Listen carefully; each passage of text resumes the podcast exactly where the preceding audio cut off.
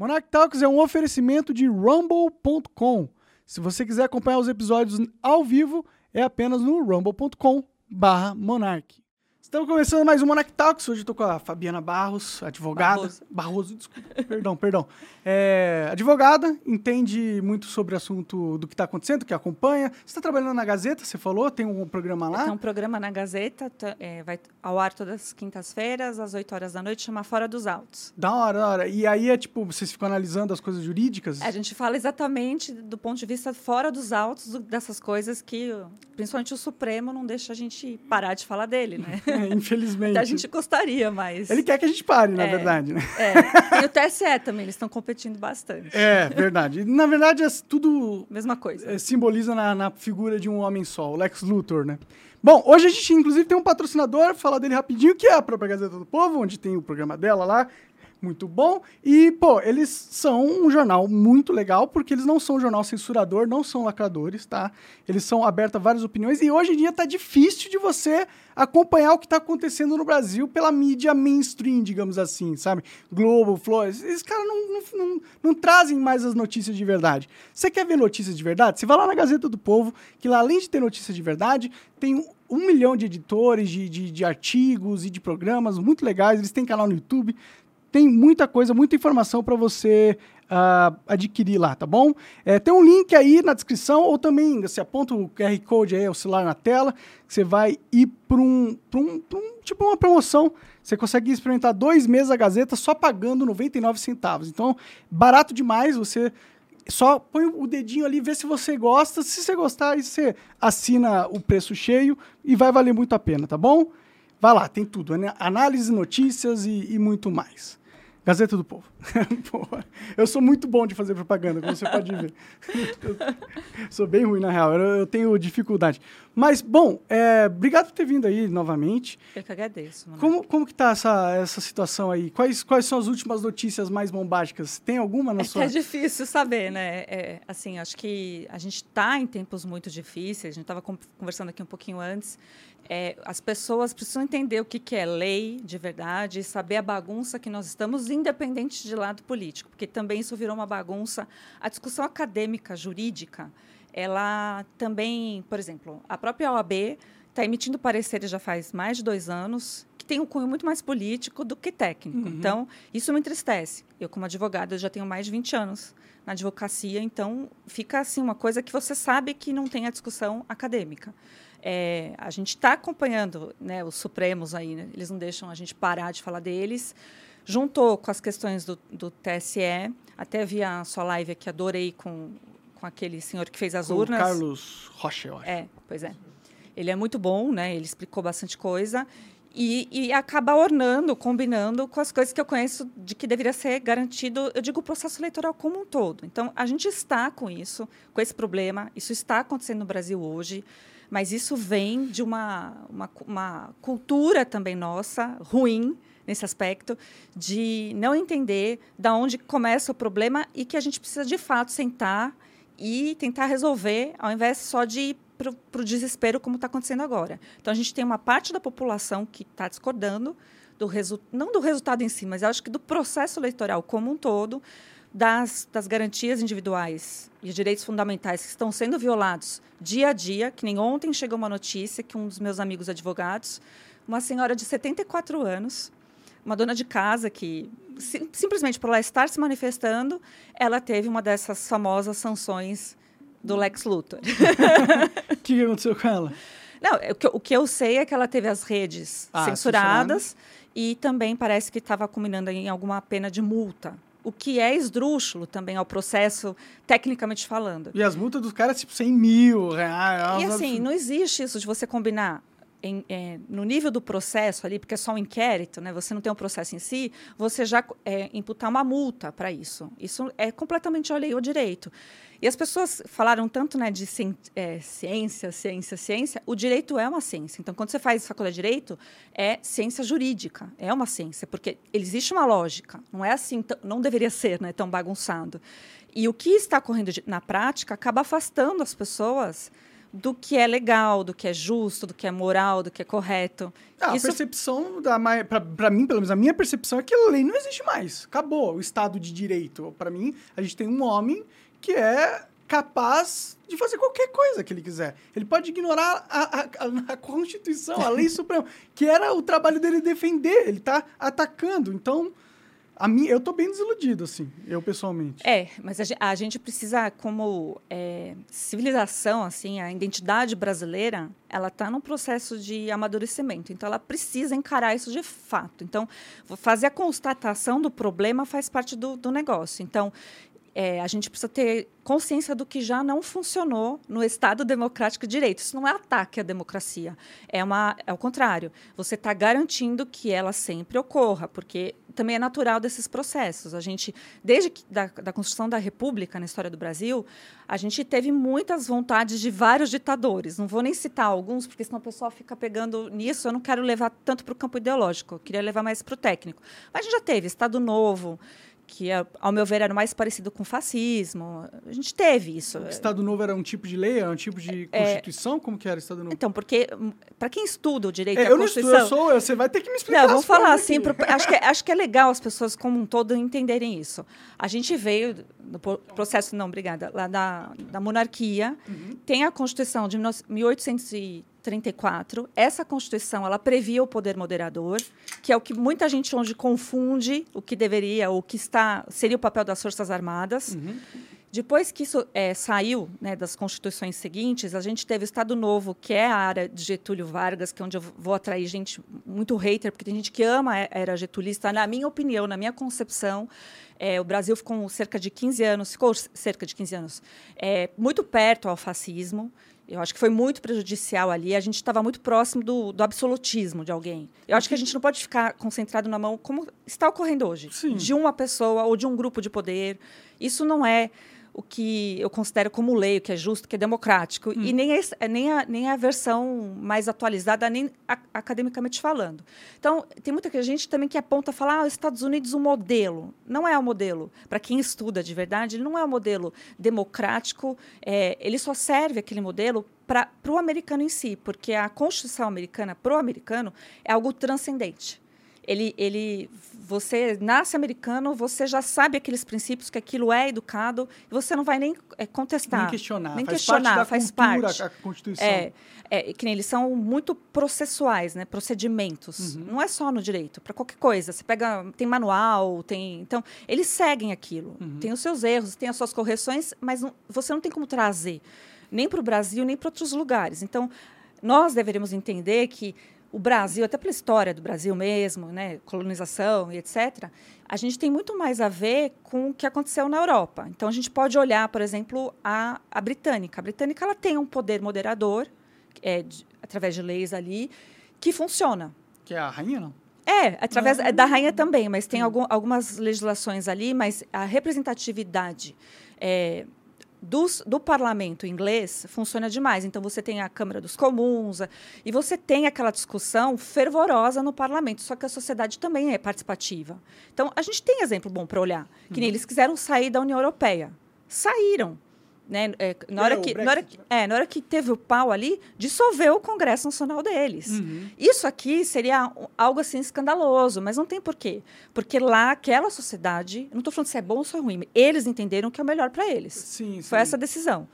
Né? Então, o tempo dirá se foi bom ou ruim sair do Brexit. Talvez o Brasil do... precisa de uma própria personalizada, alguma coisa Então, única. o Brasil precisa entender, primeiro, a identidade nossa, que nós somos um país colossal, com diversos problemas diferenciados, trouxeram para nós é, parte de legislação europeia, parte de legislação é, dos Estados Unidos, que nem a parte que todo mundo gosta de citar, falando desse ponto específico aqui da Constituição Federal, é, é falar do lado dos checking and balance, né, dos freios e contrapesos. Funciona muito bem para o pensamento americano. Uhum.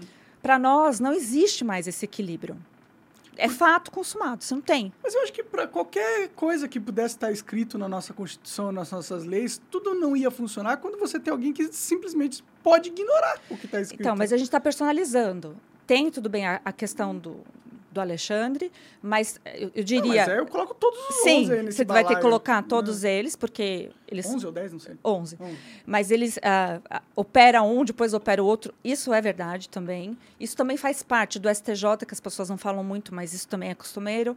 Acaba hoje está muito em, em voga lá o TSE, porque o TSE tem esse mesmo princípio.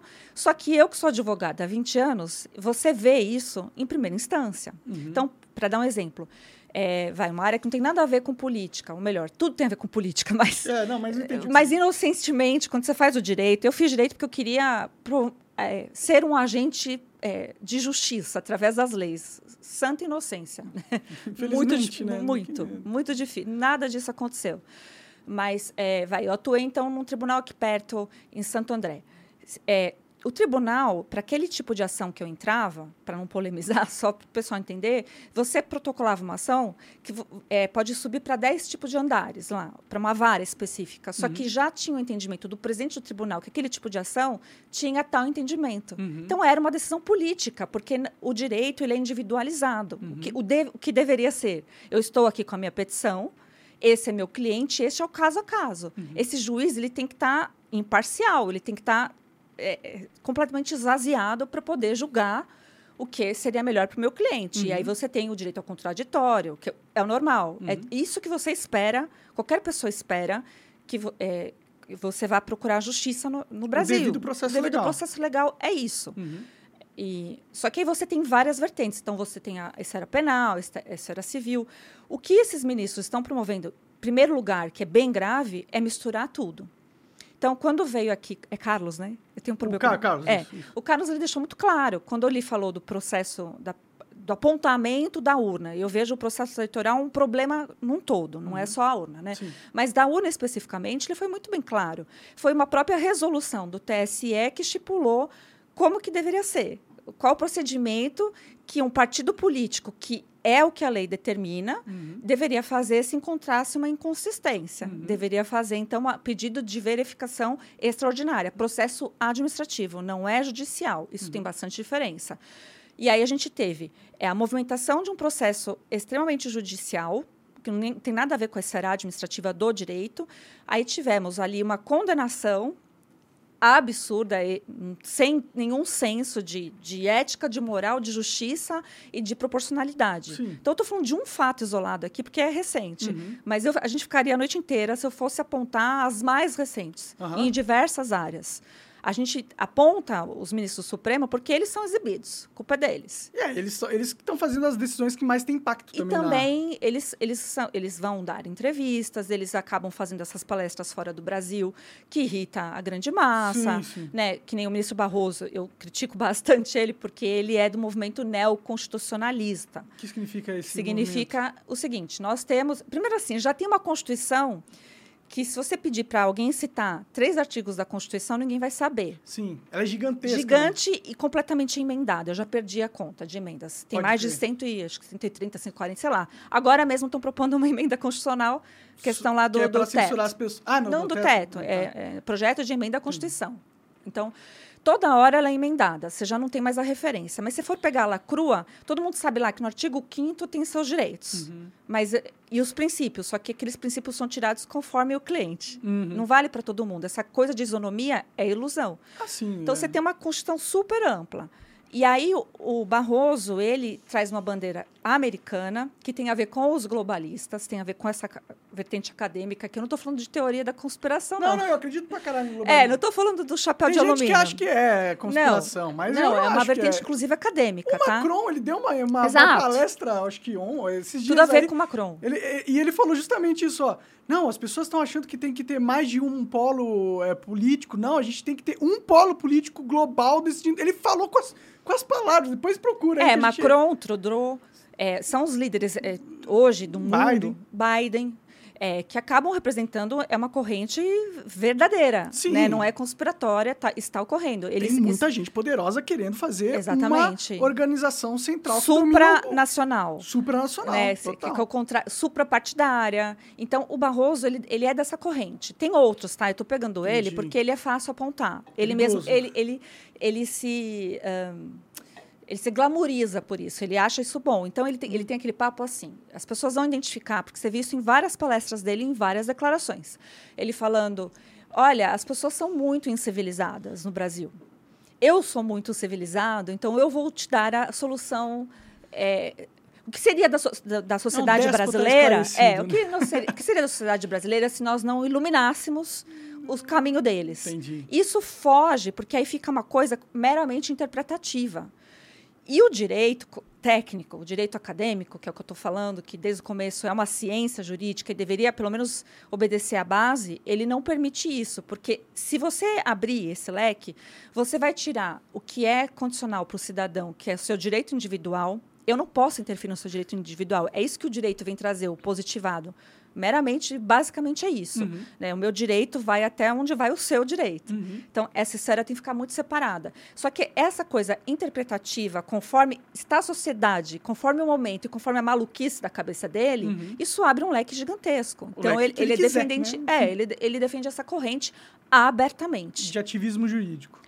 É muito mais que ativismo jurídico, porque o, é, o ativismo, quando a gente fala ah, ativismo é, judiciário, né? É, quando foi aberto um precedente pelo Supremo, muito antes dessa coisa de Bolsonaro, que foi na época do, do Lula, se não me engano. Esse foi o primeiro precedente que abriu nesse sentido? Importante, sim. Né? Foi é, num julgamento lá que eles decidiram é, que, como não, o Congresso Nacional não legislava, eles tinham que fazer algo por omissão. Então, você acaba fazendo uma norma via STF, é, por omissão. Eu discordo completamente disso. Eu acho que tem situações em medidas cautelares que você pode até fazer. Por exemplo, tem lá uma um grave ameaça, mas é duro você ver isso no âmbito do Supremo, porque âmbito do Supremo é só matéria constitucional. Deveria a gente ser só a interpretação da lei de forma científica. Porque inclusive. lei em si teria que ir para o STJ, Pode mas está tudo bagunçado. Ah. Então, a gente vê essa interpretação que eles estão fazendo o, como começou lá atrás, né, por omissão.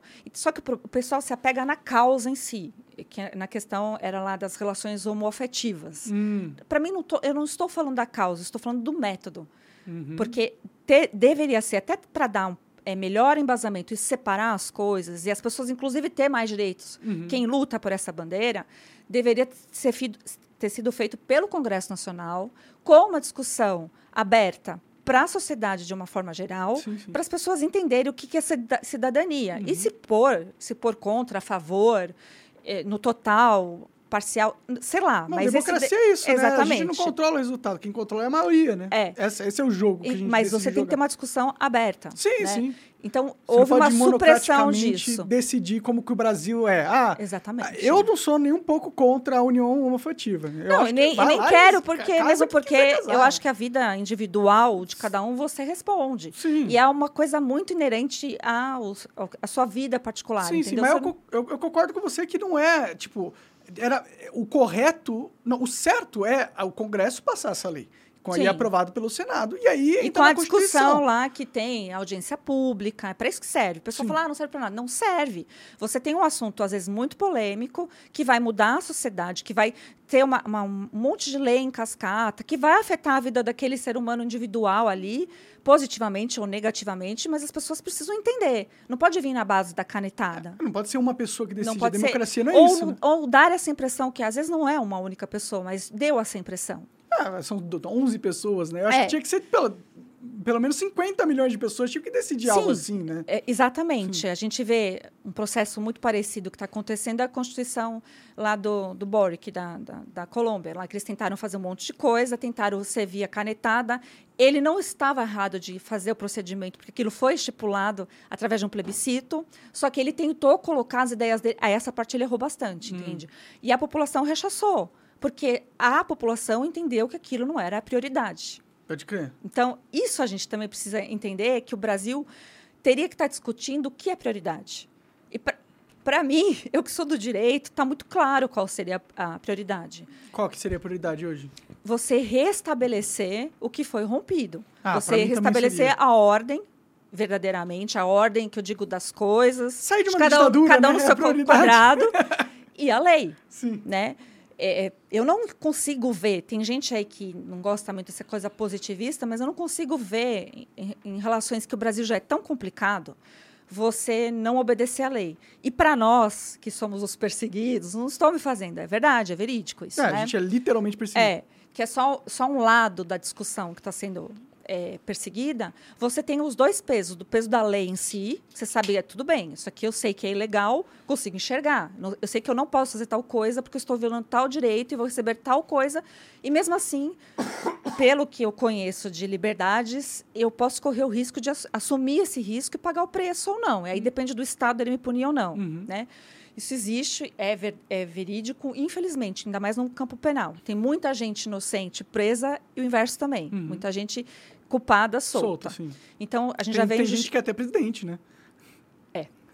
é, e, e, sem dúvida, no conceito é, do que é legal, sim. Né? E não adianta individualizar e falar, ah, foi o Moro, por exemplo, no caso do, do, Lula, porque nós tivemos ali uma série de processos, uma série de condenações, foi revisto pelo tribunal, foi para o STJ.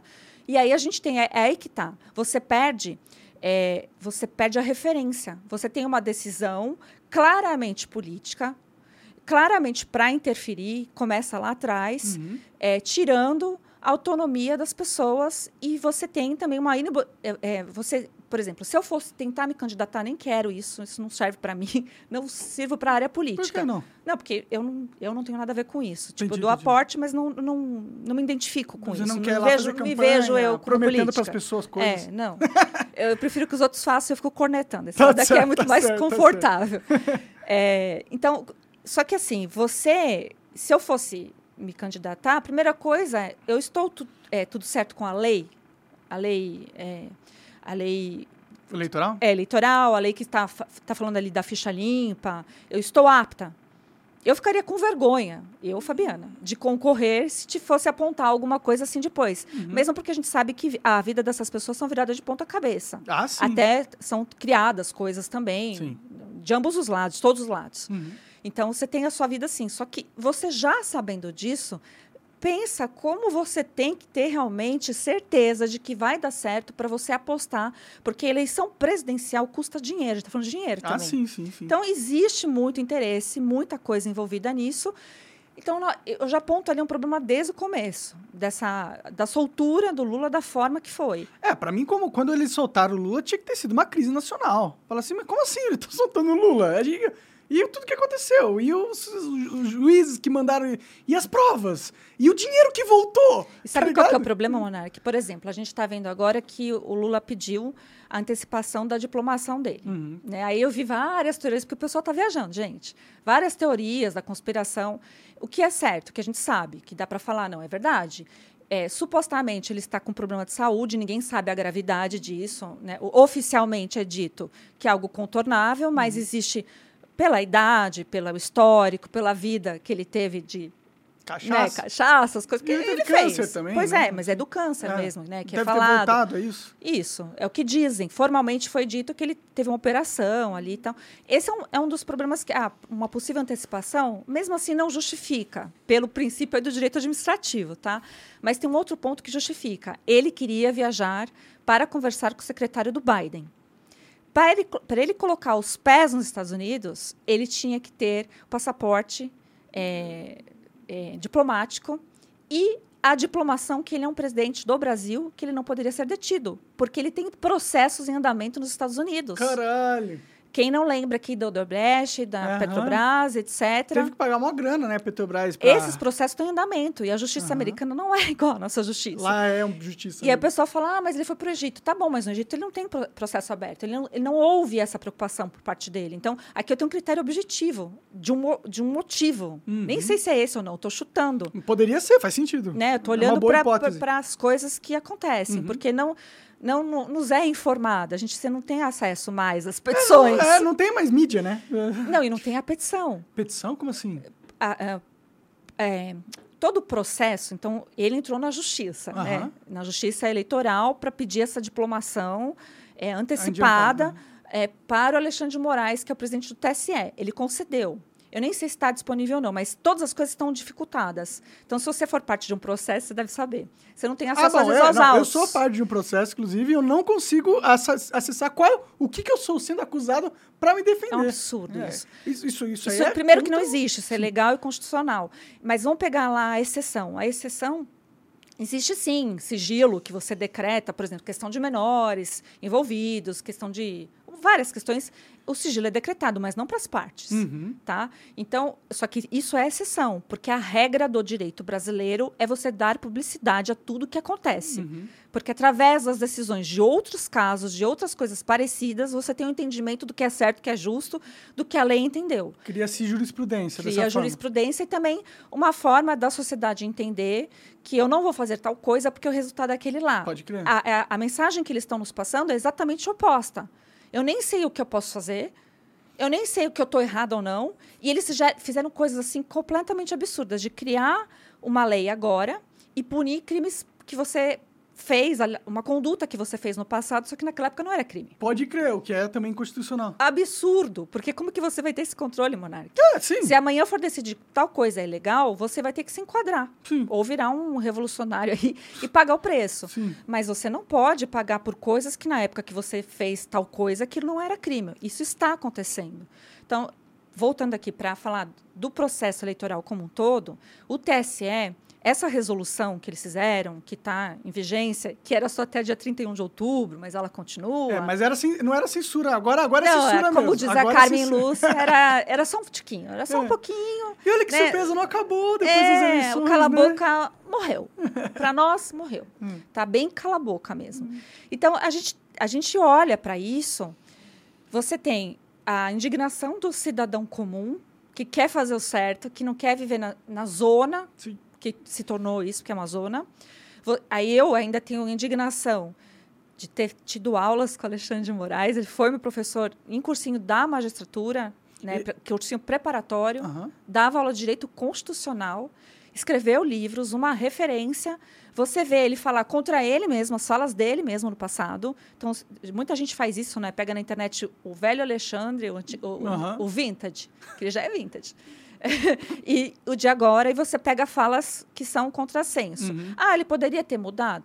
Até poderia, mas na, na- no que eh, essencialmente ele está falando não, porque a Constituição continua sendo a mesma de 1988. E, inclusive, cláusulas pétreas para eles não estão nem valendo. Pode crer. É. O, o que significa que ele sabe que ele tá errado, ele sabe que ele tá fazendo algo inconstitucional, mas mesmo assim faz. E por quê? Da onde vem, a gente tava nesse papo antes de começar, da onde vem tanta coragem ou tanto respaldo de poder para que ele possa fazer isso e não, não entrem pessoas, a, a polícia não entra na casa dele e leva ele preso, porque é o que deveria estar acontecendo, né? Sim. Na, na minha opinião. Sim, porque a gente tem até critérios também objetivos. Não vai ficar ofendido, Alexandre. Estou falando aqui da lei.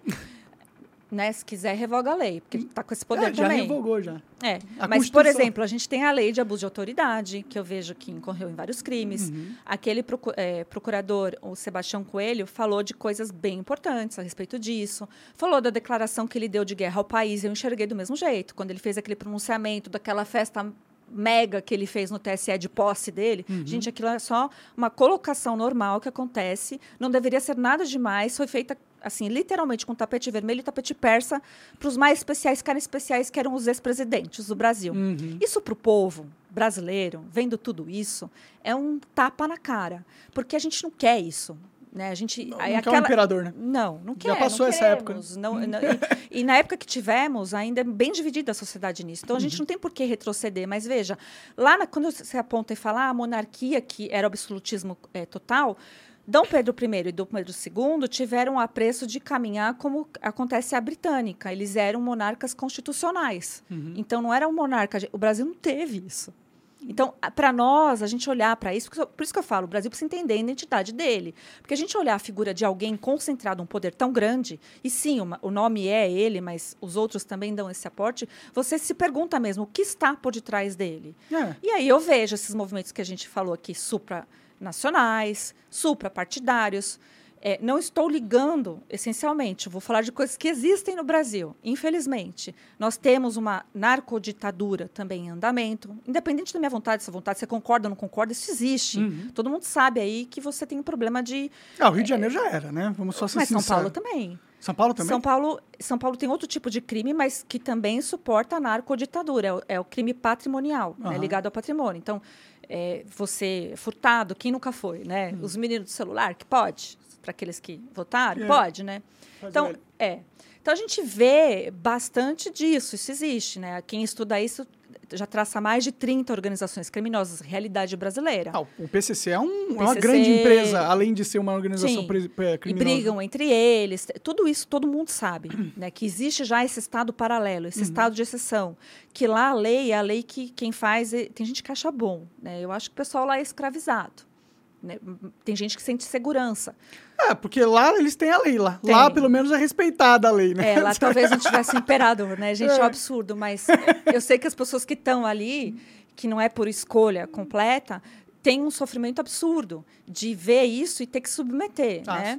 Eu tenho relatos de amigos que moravam em comunidades no Rio de Janeiro, nem vou falar de agora para não polemizar, mas tipo 20 anos atrás, que se você olhasse torto para alguém, já acontecia alguma coisa muito séria. Para mim isso é muito sério, entende, Ah, sim, gente? não Você tem- tá, você é, tá- você não tem a liberdade, Sim. então, né? Então, bom, o principal ponto é esse. Então a gente vê, e aí a gente vê, por exemplo, a divisão da esquerda e da direita, e a esquerda comemorando e torcendo, marcando as pessoas no Twitter, falando: olha aqui, Xandão, Pega olha esse, o que ela está fazendo. esse. Xandão, você é demais. Xandão, né? Se não fosse. E eles mesmos. Salvador da, da democracia. Aí a gente tem uma fala de- do Toffoli, se eu não me engano, de dois anos atrás, falando que ele é o poder moderador. O STF é o poder moderador. Não existe isso em nenhuma lei, isso não está na Constituição, isso é completamente ilegal, inconstitucional, horripilante de ouvir. E aí o que você tem para fazer a contrapartida, que é o ponto polemicíssimo, mas é o que está hoje, está todo mundo falando, que é do artigo 142, que tem correntes do direito que divergem do entendimento, mas o, o artigo está lá, ele se refere sim às Forças Armadas, é, é necessário uma lei ordinária, essa lei já existe, então você tem meios disso. Você teria como fazer o que eles já estão fazendo de forma branca. Lembra que uma época o Bolsonaro falava assim: "Ah, ele é um ele, gente- ele já está vivendo, a gente já está vivendo um parlamentarismo branco". Hum. Porque falava até que o Bolsonaro era como se fosse a rainha da Inglaterra, que ele estava sem poder de decisão É. que inclusive o, o, o Maia, se não me engano, foi para fora do Brasil e deu uma declaração que o Brasil era um regime parlamentarista, é presidencialista, com uma constituição muito mais perto do, da- do parlamentarista, mas é presidencialista. Uhum. Isso é um grande absurdo. E se a gente fosse ver naquela época, na vigência, a gente tinha a lei de segurança nacional, não temos mais. Agora está no Código Penal, e é isso que o Alexandre de Moraes, esse pessoal fica marcando a gente, fica apontando. Está a partir do, do, do, do inciso 359 do Código Penal. Hum. Então, virou crime algumas coisas que saiu ali da Lei de Segurança Nacional. Mas naquela época, o que o, eh, o, que o Maia fez, ao meu ver, se configuraria em algum artigo ali da Lei de Segurança Nacional, porque ele estava indo contra o regime do Estado Democrático. Aquilo ataca a democracia. Pode crer, sim. Porque ele estava eh, indicando a uma comunidade internacional que o Brasil não era mais um regime presidencialista. E Porque, porque ele não ele queria. gostava do presidente. É. Né? E você tem que esquecer disso. Você tem que lembrar que outros vão passar, passarão. Que o presidente é o presidente, não importa que você não gosta ou não, né? né? O certo, o correto, o negócio é feito para mudar, Sim, né? para ter alternância de poder. Só não vale garfar, não vale roubar. Ou não vale dar a sensação que o processo não foi justo, Uhum. que é isso que está acontecendo agora. Sim, sim. Então, a gente tem a implementação de um estado de exceção, que é o que é proposto no artigo 142, que, ao meu ver, nem chega nesse absurdo, porque você, para mim, para mim, ele seria feito algo pon- pontual, tá Como, como provocado. seria assim? Como que é o processo de, de, de iniciar este artigo? Primeiro É. acontece o quê?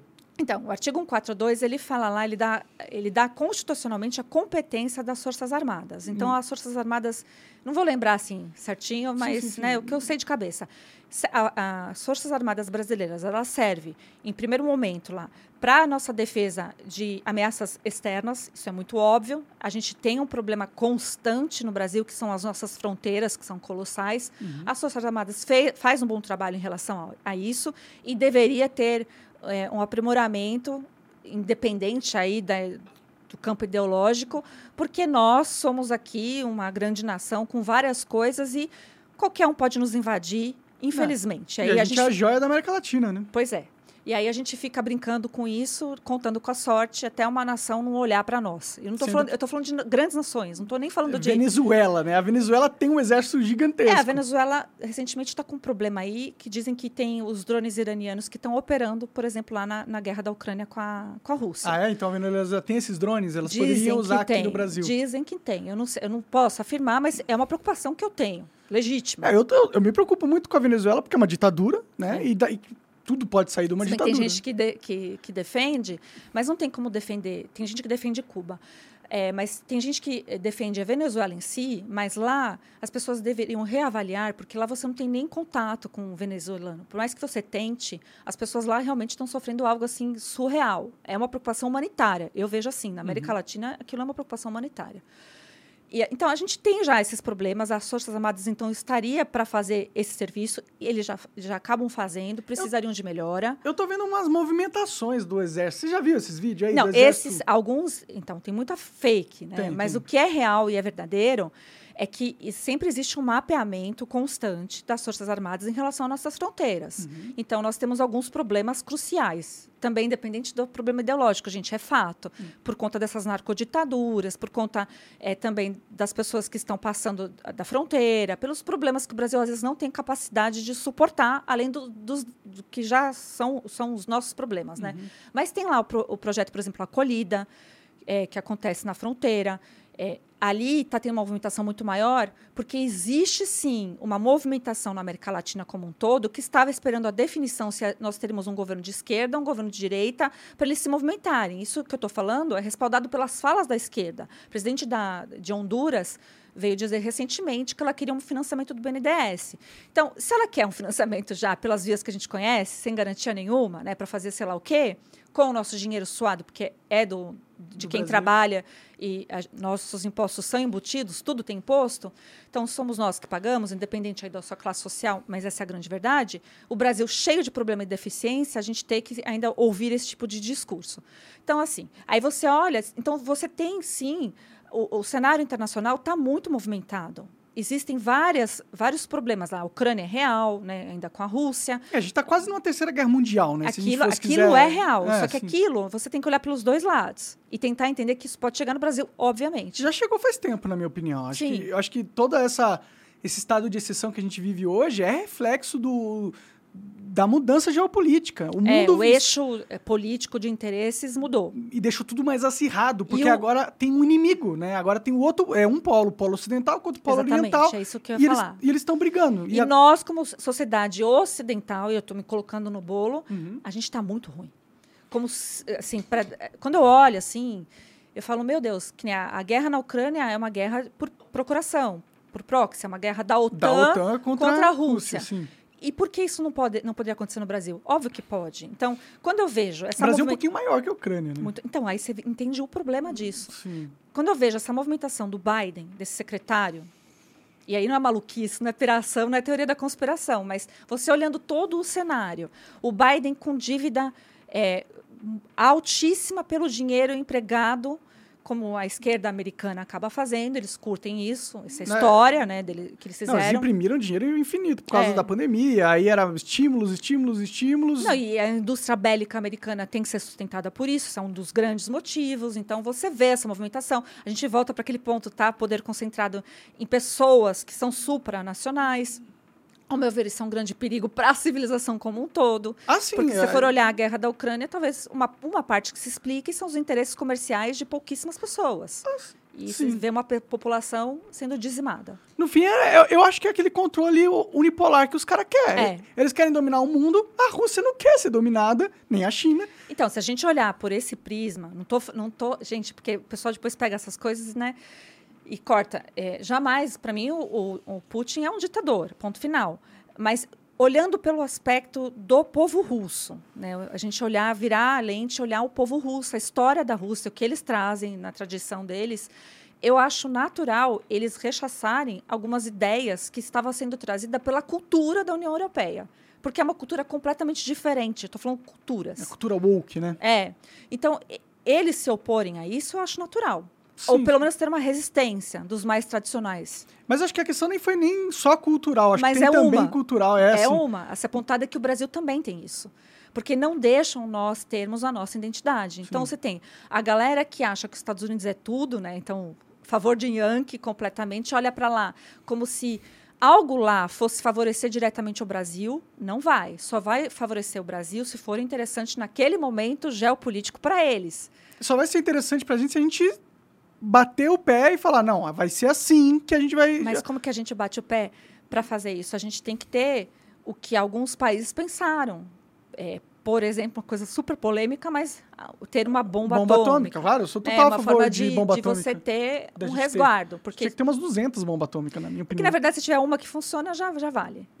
É, assim, é que uma não dá tanto É, medo, mas né? é, pelo menos isso deveria estar se- sendo discutido. Sim, sim. E, e esse aspecto que eu estou falando, a gente vai ser atacado por gente da esquerda à direita e tem gente da esquerda à direita que, que concorda conosco. Sim, Porque sim. o sentimento nacionalista, não aquela maluquice, esse que eu primeiro tenho que proteger aqui meu país, eu tenho que primeiro proteger a minha, indú a minha indústria, eu tenho que primeiro proteger a minha lei. A soberania, né? É, primeiro eu tenho que fazer isso, para depois eu tentar pensar em outras coisas. Sim. Isso está vindo num movimento assim no mundo inteiro, porque pela recessão econômica vindo da pandemia, acumulada aí com a, com a Ucrânia e com a, com a Rússia, e pela uma influência europeia, porque a Europa não se sustenta mais, assim, as máscaras da Europa também estão caindo. Então, grandes lideranças que a gente olhava e falava, nossa, que demais, olha a democracia aí dos Estados Unidos bombando, hoje em dia já, principalmente no universo acadêmico, existe muita dúvida em relação a coisas que têm que ser revistas, refeitas para melhoria, né? É, não, existem até alegações de, de fraude lá nas eleições Sim. americanas também. É, Existe uma no divisão. Rumble ainda pode falar, mas se tivesse em outra plataforma, É, você não pode falar a respeito disso Pode das eleições crer. americanas. Só que você tem provas, pelo menos indícios. é, pra mim, voto pelo correio é uma parada, parada maluquice. Qualquer é. coisa mais fácil de você falsificar. Tem do que- gente que, tem, que falam, tem muita documentação a respeito disso, e isso é um problema americano. Mas veja, é um problema que o americano tem que resolver. O que o pessoal está fazendo com essas fakes, né, essas movimentações todas? Então a gente tem movimentação de final de ano, que é comum, é das Forças Armadas. Existe a convocação, até. Gente, aprendi isso com militar. Eu fui perguntar, falei, gente, me explicam isso, porque eu não quero passar vergonha. Eu só não sei muito patente militar, mas o que eles acabam fazendo, então, a defesa da nossa soberania em relação à invasão estrangeira. Eles têm que vigiar, e não é só defender quando vai, quando entrou. É, é para isso não acontecer, é a prevenção. Então, eles têm que monitorar como que está o mundo, às vezes longe, o mundo muito perto. Também eles acabam fazendo um controle dessa narcoditadura. Aliás, eles acabam fazendo com índio, indígena. Isso é uma coisa muito legal que o brasileiro deveria valorizar, porque eles se ajudam nisso mutuamente. E é uma cooperação legal aí. É, o índio quer proteger suas terras, né? É, E o o, Brasil, exato, terras entende? Existem interesses é, que São valentes? É, Será que, que, tá certo essa palavra? é congruentes, É né? congruentes, isso. congruentes entre si e que um respalda o outro que é necessário. Você vê o respeito, inclusive, de muitas comunidades em relação a isso. Então, esse é um problema real. Aí a gente teve, a- a- é, por exemplo, estão falando, ah, porque estão pedindo a reconvocação de pessoas de, de- Da reserva, é, né? Da reserva. É, cinco anos atrás. Só que isso foi me explicado que é natural que se faz a prova de vida, porque você tem que estar sempre tendo esse monitoramento. O cenário externo do Brasil não está normal, não tem nada a ver. Vamos esquecer um pouco a nossa política interna. Externamente não está normal as coisas. A gente tá num mundo que tá Os em, números- em colapso, né? A É, verdade é essa. Sim, se, se eles que são os militares que estão mapeando isso não estiverem preocupados, alguma coisa está estranha. Não são bons militares, então, É. né? Então a gente tem que presumir que eles estão fazendo esse controle. Então Uhum. existe essa movimentação por isso, nas fronteiras, etc. Mas é engraçado que começou essa movimentação depois das eleições, né? Antes Ou as pessoas estão né? reparando um pouco mais. Pode ser, né? Mas Porque tem eu- muito vídeo fake que é fora do contexto, que não é nem data, né? militar brasileiro e estão pondo militar. Pode crer. Para separar as coisas. Mas eu vi vídeos que não eram fakes Não, também, bastantes, tem, assim. tem. Nem teve nesse final de semana é, um negócio lá com, com, é, dois militares que entraram no morro é, do Rio de Janeiro. queimados, né, é, torturados. so- um absurdo e teve retaliação. Mas isso é algo, gente, um problema que não tem a ver com a política em si do momento. É político, é problema de segurança, mas não tem a ver essa movimentação lá especificamente, em- acho que foi em Cabo Frio, né? Mas Pode naquela crer. região ali. Então, está sendo tudo monitorado. Então, de, de novo, para falar das Forças Armadas constitucionalmente. Então, essa é uma, uma, uma, uma competência. Eles têm o dever, isso é dever, não é, ah, eu acho, não, tá lá. E quem, quem não gostar disso, aí que se vire para mudar, como Manda quer o. PT. o PT quer tirar, né, tirar, é, pôr forças nacionais, Guarda Nacional, e tirar armas, etc. O exército não, não vê essas paradas, né? Não fica com uma pulga atrás da orelha, não? E aí, generais, vocês estão vendo? Eles não ficam assim pensando, pô, será que os caras querem fuder nós? É. Será que os caras querem tomar eu, se eu todo o estivesse poder? na pele deles, eu saberia a resposta, porque para mim tem indícios, né? Eles já Pra mim, passaram é- o Fernando Henrique, que sucateou as Forças Armadas, é só você conversar com o militar que ele vai te falar isso, é relato. Uhum. Isso é- também não é achismo, é relato. Governo Dilma, eles foram humilhados. Existem relatos de, de, de pessoas que estavam, independente das três forças, né, Exército, eh, Aeronáutica e Marinha, eh, tinha, o comandante tinha que mandar as pessoas para casa porque não tinham o que comer. Tá. Foi essa a vergonha que chegaram a passar. Eles sabem disso. Não tinha orçamento nenhum. Não. E existe a preocupação também deles com, a, com o soldo deles, né? com a pensão, É. tá? que é tão discutida. E o governo petista não esconde, esquerdista não esconde que isso vai perder importância. Tá? É bom, mas tem também muito militar com os privilégios aí também, né? Tem. Vamos só. Tem, tem que ser revisto, mas não com essa desculpa de. Eu jamais posso, pela soberania, por conta de um discurso ideológico momentâneo, eu colocar a soberania do Brasil em risco numa situação onde a gente está com o mundo não equilibrado. Não, claro, né? o Então, exército é importante. é. Então, tenho- essa força aí, ele existe. Aí a gente tem uma força secundária, que seria, que está lá no artigo 142, que seria a, a garantia da lei dos poderes constitucionais. Então, é, o, tudo que está na Constituição e considerado poder, as forças armadas, por ter o poder da força armada, constitucionalmente, eles teriam a legalidade de intervir se for provocado. E essa provocação é feita através do presidente da República, sempre respaldado em, em justificativa. Tem um processo, um procedimento interno que é vinculado pela Lei 9, no- 9799 Hum. uma lei ordinária, né, que ali diz como que você tem que fazer o processo em si. Né? No Brasil, nós já tivemos, em 1974, o Congresso Nacional é que fez isso. Eu, na minha visão, eu acho que, é, como, como um poder está contra o outro na nossa situação, até acho que caberia sem ser também somente do presidente da República, porque nós estamos com um problema de, de poderes entre si. Né? Sim, Os sim. poderes estão complicados, um usurpando a competência do outro. Uhum. Então, como que vai resolver isso? Você precisa pôr a bola no chão. Mas o, então o Bolsonaro, se quiser, ele, ele manda. Ele, ele provoca esse artigo, se ele quiser, a hora que ele quiser. Ao meu ver, se ele não fizer isso, Monarque, a gente vai ver o que o- os militares ale- alertaram numa carta informal. É uma convulsão social, com toda certeza. E acho que o brasileiro, o povo brasileiro, independente também da corrente ideológica, não precisa passar por isso. Porque, como eu te falei, a gente tem a inserção de mais de 30 é, in- pessoal, galera aí do, do, do comando, né, que são verdadeiramente armados. Você não tem controle sobre essas armas. Quando fala em desarmamento é uma piada, porque esses você não tem controle, não são os CACs, não são nada disso. Então você tem essa realidade já no Brasil e você vai vir com, com contra uma tirania que você não tem mais instrumento.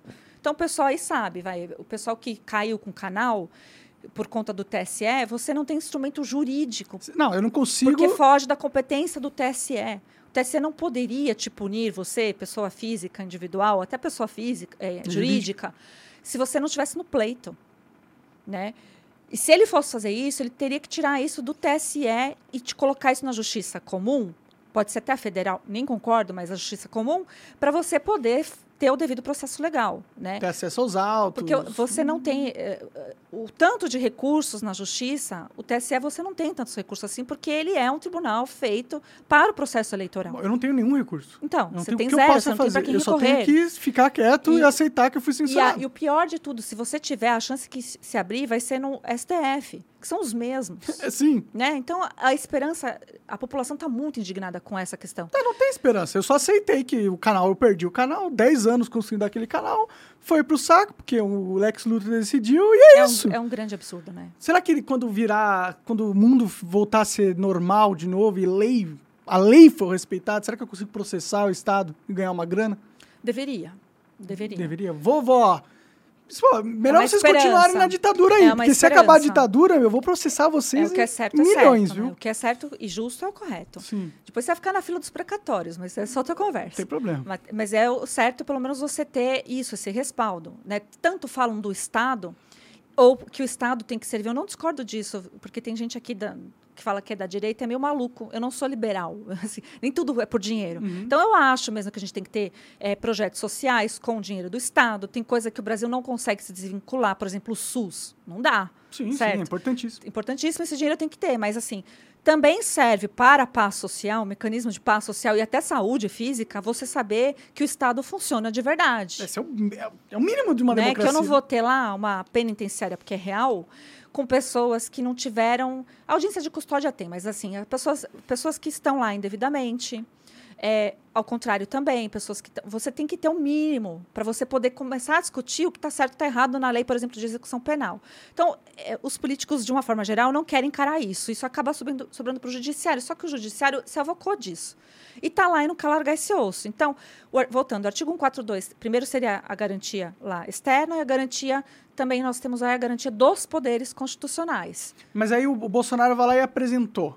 É só ele só precisa apresentar. Seria uma, uma via. Uma das vias seria hum. que é, seria a mais formal de todas. Ele convocaria o Conselho da República, que muita gente fala ah, é preciso, muita gente fala não é preciso, mas eu estou só falando que tem, tem na lei. Uhum. É, se não me engano, é o artigo 91 da Constituição Federal que esse conselho tem até é membro da maioria, membro da minoria, os dois partidos que mais têm representatividade no Congresso, presidente da Câmara, presidente do Senado e mais umas outras é, pessoas é, lá. Fudeu, né? Se colocar mas essas pessoas mas, aí, então, mas só... o bom disso ou o ruim disso, mas foi o que os constituintes decidiram, hum. é que é só um conselho, um conselheiro. É, não, não, é, não é vinculante o que for decidido ali. Então seria só para ouvir, falar, tá bom, beleza?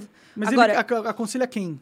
Eles, o exército? Eles, eles, não, eles ouviriam, por exemplo, uma demanda hipotética do presidente Bolsonaro em relação à interferência de poderes e esses, essas pessoas convocadas pelo Conselho Nacional de República diriam, então vamos invocar o 142 ou não vamos invocar, dariam um conselho. Aí vocês falaram, não, não vamos invocar. Não vamos tem problema, ele pode tá. continuar com o processo. Entendi. Isso não é vinculativo, por isso que eu estou falando. Está lá na lei, mas não é necessário. Não é, tá. uma, não é o determinante seria o correto, mas tanto faz. E para o momento Acho que, é importante nós... que a gente faça o correto na lei, porque a gente tá... Mas no momento que nós estamos vivendo, eu não sei se a gente tem tempo.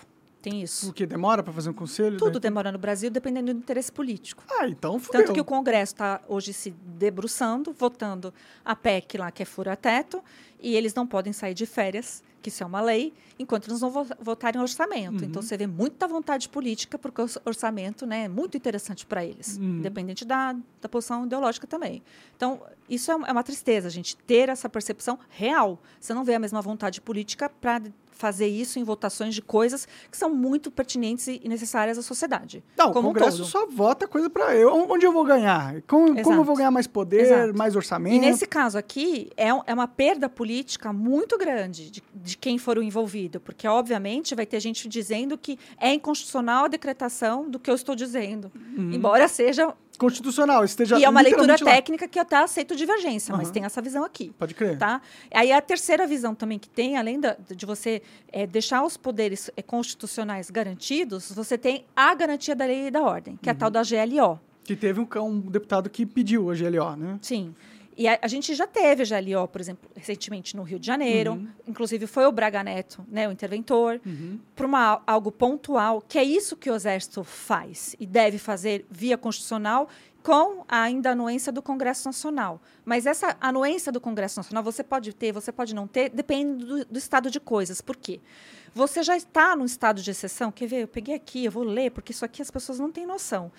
Por exemplo, o pessoal fala, ah, estado de sítio, estado de defesa. Está na Constituição, artigo, acho que 133 a 139. Mas eu vou pegar aqui só para o pessoal entender. Beleza. Só para a gente entender como que, realmente, o que, que a gente está querendo garantir, quer ver? Tá. Vou perguntar para você, você vai me responder. Por exemplo, é, você teve, você se considera, tá? Você teve restrição é, ao seu direito de reunião, associação, sigilo de correspondência ou sigilo de comunicação? O que, uh, Violado? Não sei, acho que não. Teve, tive. Não sei, você teve uh, o grupo de WhatsApp, como teve gente que foi vazado e colocado hum, na mídia? Hum, não. Então, mas teve gente que teve, a gente tem no, sim, sim, sim, noção disso. Isso, pela legislação, o WhatsApp ele é equiparado ao sigilo de correspondência. Entendi, entendi. Que é algo constitucional. Tipo que o você... que aconteceu com a Durduval, então. É, de, o dele, é, daria para apontar, dos empresários lá, os que fariam golpe. Sim, né, sim. Que são senhores ali, aquilo tudo, você por lei, se a lei tivesse na normalidade, você pode até vazar, mas se tivesse o consentimento de todos os participantes do grupo. E aí não Senão- poderia ser usado no tribunal esse, esse Jamais, vazamento, porque entendi. essa prova seria inválida, Pode tá? crer. Então a gente já, isso já está ocorrendo de fato. Você, o direito de reunião, por exemplo, hoje em dia eu tenho receio.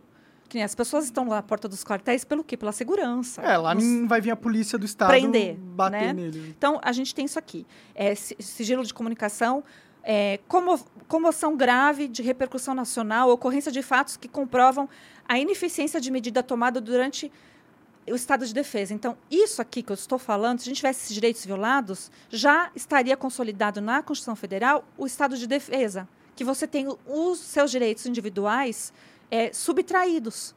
Então, por que, que é muito pesado você decretar um estado de defesa? Porque se você vai tirar do cidadão comum esse tipo de direito, só que isso já está ocorrendo sem intervenção militar. Pode crer. Isso está ocorrendo de forma branca, Uhum. é, de forma Jurídica. jurídica. E é muito pior, porque você não tem o controle processual disso. Então, vira uma tirania. E aí, o mais grave ainda é que, ah, por exemplo, detenção é, em edifício não destinados a acusados, esse aqui até passa, mas restrições relativas à inviolabilidade correspondente, falei, suspensão de liberdade de reunião, busca e apreensão em domicílio.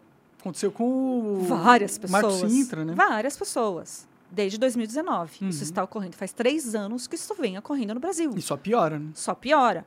É, requisição de bens. Né? Então, a gente vê que isso aqui seria um direito tutelado pela Constituição Federal, que, se não tiver cumprido, já seria como estado de defesa ou estado de sítio, que, é- que precede um estado de guerra. Entendi. Não é necessariamente uma guerra internacional, a gente está falando aqui de problemas internos Uhum. Guerra civil, né? uma guerra já entendeu então já tem então quando você propõe que realmente então o exército venha fazer o que está lá no 142 que é para garantir ele vai pegar essa bola e vai pôr no chão aí muita gente viaja com o que seria isso porque muita gente é pegada a 1964 é outro tempo são outras pessoas outra legislação e outro tipo de comportamento de tudo nem os próprios militares enxergam desse jeito Os militares não querem realmente tomar o poder, né? não porque para eles a gente precisa pensar, isso é uma verdade. Desculpa se eu estiver magoando alguém, mas é, é a minha visão. É, as altas patentes do generalato estão em carreiras até confortáveis, por mais, sei lá, difíceis que possam ser. É, re- depende bem, depende de muita ali. dedicação, de muita renúncia pessoal, tudo isso é verdade. Uhum. Então, agradeço né, por eles fazerem o trabalho deles, mas agradeceria muito mais se eles percebessem que esse momento que o Brasil está vivendo, assim como foi naquela carta relatada, se não for parado, eu não estou falando em relação ao Lula, estou falando em relação ao processo inteiro. Se a tirania não for parada, se algo não for feito, a gente não terá nem, nem resquício de democracia. E a minha profissão, por exemplo, que é o direito, que eu já, como advogada, eu tenho processo na Comissão Internacional de Direitos Humanos, que para mim é um absurdo, porque a gente não tem o poder moderador, eu nem quero ter, mas como eu não tenho mais recurso dentro do STF, a gente se reuniu com alguns advogados no ano de 2019, subimos para dizer a OAB não está aí para a gente, então a gente está sem acesso aos autos de, de pessoas aí sendo investigadas e o advogado ele tem que ter acesso aos autos. Qualquer criminoso tem, não importa o crime, tem que ter direito ao advogado. Isso faz parte da democracia. Quando você tem isso relativizado e quebrado, a democracia já não está funcionando. E agora vem o Alexandre de Moraes até com cara de pau lá e dizendo que, que tem sim, que é mentira. Isso está tudo documentado, está na Comissão Internacional de Direitos Humanos. Entendi. E é um absurdo para mim ter que recorrer a isso. E a comissão, o que, que eles falaram? Falaram alguma coisa? Nós somos meros mortais, advogados, sociedade civil, sem nenhum engajamento político. Então, Então, nós somos pela via assim mais difícil, que não tem nenhuma. é, fi- fizemos todo o enquadramento para entrar ali e todo andamento que tiver vai ser completamente natural, porque não tem interesse político. Inclusive, a maioria lá concordava com o governo Bolsonaro, mas viria uma sanção para o governo Bolsonaro cumprir, se viesse Uhum. né? Mas não veio, não foi, teve andamento, mas agora a Carla Zambelli lá com o Paulo Figueiredo entrou com algo muito parecido, só que já tem um outro peso, porque são poli ele Uhum. A não, Carla ela, é ela é política, deputada. parlamentar, Aham. com os direitos violados e ela está fazendo outro tipo de denúncia. E o triste é eu saber que é, a Comissão Internacional de Direitos Humanos, você tem lá algumas comissões para atender, por exemplo, só o pessoal da Nicarágua, só o pessoal da Venezuela, que Entendi. chega com denúncias graves de violação é, internacional de direito humano que a esquerda tanto defende. Uhum.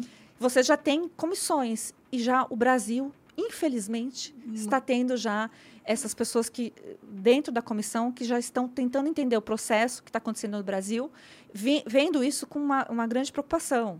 E que não é bom, tá? É, esse tipo de recurso é porque você afastou. Você está com uh, É várias porque não está mais coisas... funcionando nada no, no seu estado. O seu estado parou de funcionar, você precisa de uma Você corte internacional. esgotou. Ah. E uma das, até também quem defende um 42, seria esse esgotamento de todas as vias. Isso é muito claro. O processo eleitoral, acho que é o mais recente onde responde isso. Uhum. A questão das urnas, a questão da fraude, não fraude. Mas para o cidadão comum, cidadão normalzão, não tem que ser nada disso. Ele tem que olhar o processo eleitoral e entender. E para ele se tem que ser seguro, né? transparente. Sim. Eu não tenho que saber de log. Eu não tenho que, eu não, saber acha disso. transparente, né? Nenhum brasileiro acha Pode que é. ser o mais seguro do mundo. Não Isso é, não não é é. minha área, mas não é assim, mais seguro. para mim não transparece. Sim, sim. E esse é o grande problema. O próprio exército diz que não é seguro, né? É. Ele- O Exército e outras entidades disseram também. Até o TCU, a mídia distorceu. Ah, é? Porque ele diz também, no mesmo sentido, que não é possível é, averiguar com toda certeza. E aí a gente teve ontem, por exemplo, a derrubada de todas as contas da Bia Kicis, que é outra deputada, que foi presidente da CCJ, gente, Comissão de Constituição e Justiça. Que Não tem limite pro poder do Não, cara. Qual que é? Você porque não uma das gostei. ela diz da isso, mas eu não sei se ela sabe porque realmente não tem acesso aos autos, né? Aham. Ela acha que foi por uma crítica que ela disse que as urnas eletrônicas são passíveis de fraude. Gente, colocar isso no campo hipotético é hipotético. Ela não, ela não assumiu. Ela disse, é, vamos Sim, melhorar. isso é, isso é vamos- ó, é lógico, todo, tudo é passível, de- Passível, de, de, né? de problemas. Eu, eu, para mim é passível que eu possa morrer daqui a dois segundos. É, sim. Eu negar isso, entendeu? Mas a probabilidade de você morrer é pouca, mas é Entendeu? passível. Mas é é possível. passível. né? Vai cair um meteoro aqui do nada. Não, Não a gente sabe, não está né? falando de probabilidade nisso. Então, Sim, sim. realmente, é, o direito foi rompido. O Estado democrático de direito, que tanto falam, o Estado em si, ele está aí, né? Você, mas a violação do Pacto Federativo, Estado Democrático de Direito. Uhum. Democracia é o povo, força do povo. Você acha que você tem força com Eu- o povo? eu não. Eu também não. Eu só me Estou falando como cidadã. Ah. Eu também, eu me sinto assim. Eu só, eu, cara, esses últimos anos eu só me, Me fudi. assim. Eu me fudi muito, E, inclusive. e assim, a gente está com uma patrulha também tão grande da Sim. sociedade civil. Se não fosse só, né, o... a- é, a se fosse só- o peso do Estado. Ainda tem os, os lacradores do caralho, chato pra caralho. É. fica- E depois vai comer Que não picanha vestida a ouro, porra. Ah, É, ou vai ferrar. ser preso lá no Catar porque. Porque tava mamado, né? Aí eu dou risada, mas com razão. Deixa eu rir. É Preciso foda, me né? divertir na vida. Então, O cara mas ficou na, na campaninha do, do, da embriaguez, né? Achou que ia morrer e tal, fez todo um, é um drama. todo um drama, né? É, e- mas você vê como a sociedade tá chata, Monarca. Os caras vão pro Catar, que tem uma sociedade, todo mundo sabe como é aquela sociedade. Você não sabe, desculpa, é você que não sabe. É, você é burro, você não É, sabe. É. Eu, eu tenho por princípio assim, eu vou na casa de alguém, eu vou respeitar a regra do cara. Sim, é mesmo que seja uma regra, tipo, idiota, tá ligado? Tudo Ah, bem, eu posso mas, mas é discordar, regra mas, dele, mas vou- Deus do céu, você, você Ainda tem- mais se você discordar da regra dele, ele te mata, né? Então melhor concordar, né? É, assim, você não tem muito, né? E aí a gente vê vários. E eles achando que o Bolsonaro era autoritário, né? Vai Oh, ver. Agora eles nossa, descobriram o que é autoritarismo. autoritarismo de verdade. Gente, eu espero realmente que essas pessoas não queimem a língua, porque o que, o que eu vejo pela frente, se isso não for consertado, eu tenho esperança, eu sou uma otimista. Vejo ainda, porque esse negócio de fazer lei. Ah, vão fazer. Congresso Nacional não serve só para fazer lei. Primeiro, eles deveriam até revogar as que não servem para nada. Que era, acho que, a prioridade fazer uma dia, né? reforma Uhum. das coisas que importam. Então, a gente tinha a previsão de reforma administrativa. O Lula já acabou de dizer que essa não serve. Porque não vai contemplar aí o pessoal do funcionalismo público. Desculpa, pessoal. Mas a gente precisa fazer conta. É questão de fazer conta. E eu nem sou liberal, eu não estou nem aí para isso. Eu acho que a gente, o dinheiro tem que ser gasto. Com, até com, tá lá, o funcionário tem que ser pago. Mas você tem que fazer o cálculo, porque daqui a pouco fica assim. É, você conseguir pagar o salário integral. Ah, isso não. já aconteceu no Brasil. Sim, é, bom, provavelmente. Eu te- eu tenho medo de virar uma China. Medo de. de- Você já viu? Tem- uns vídeos muito tristes da Medo. China, cara.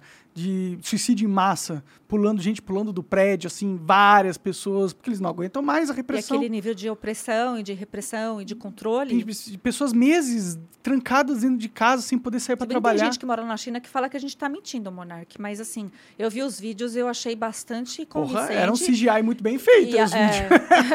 e assim, eu me, eu me compadeço, me coloco na, na situação daqueles cidadãos chineses e fico pensando que nem uma cena de uma senhora, meu Deus do céu, sabe? Eu jamais. A gente teve isso no Brasil na pandemia. Uhum. É, pior Aquela senhora na praça ali, para mim, foi emblemático. Sim, a gente já é um país Né? autoritário. A gente já né? tem esse, esse, esse- essa Veia... veio do, dos coronéis lá e ficou mantido. Sim. Essa sanha, essa coisa de poder que não quer largar o osso, entendeu? E o direito, ele que bloqueia, ele que dá o bloco mesmo é, em superpoderes, nessas coisas autoritárias, se o direito funcionasse. E o direito ele age muito mais preventivamente do que punitivamente. Mas quando não está funcionando preventivo, que já é o caso, você tem que vir com a mão pesada de verdade. Porque senão isso aqui vai virar uma bagunça. Ah, Então, já é uma bagunça. né? eu isso, e não é golpe, que se diga isso. Podem chamar, podem falar. O pessoal que, que apontava a época do Temer, ah, é golpista. Não era. Foi um Não, é processo de, impeach- de, é- de impeachment, tá que é lei, um processo. Como que a gente fala isso também? É, academicamente no direito. Você faz direito comparado internacional. Então, assim, o que o Brasil pratica é igual o que outros países do mundo praticam. E aí, para o Barroso ficar feliz, países civilizados, eu não precisaria pegar só os civilizados. Sim. Poderia pegar qualquer tipo.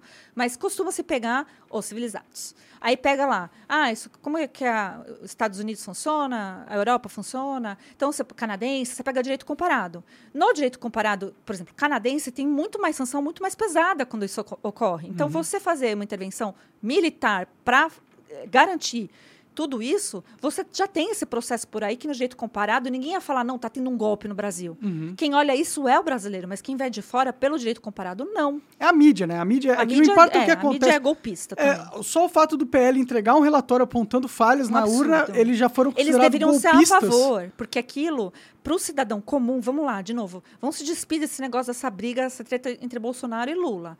Mas para o cidadão, essa discussão é muito importante. Sim. Ali foi. Veja, é, o cara que é técnico, que é um engenheiro, ele está no inquérito da milícia digital. Milícia não existe na lei. Pode crer. Milícia digital.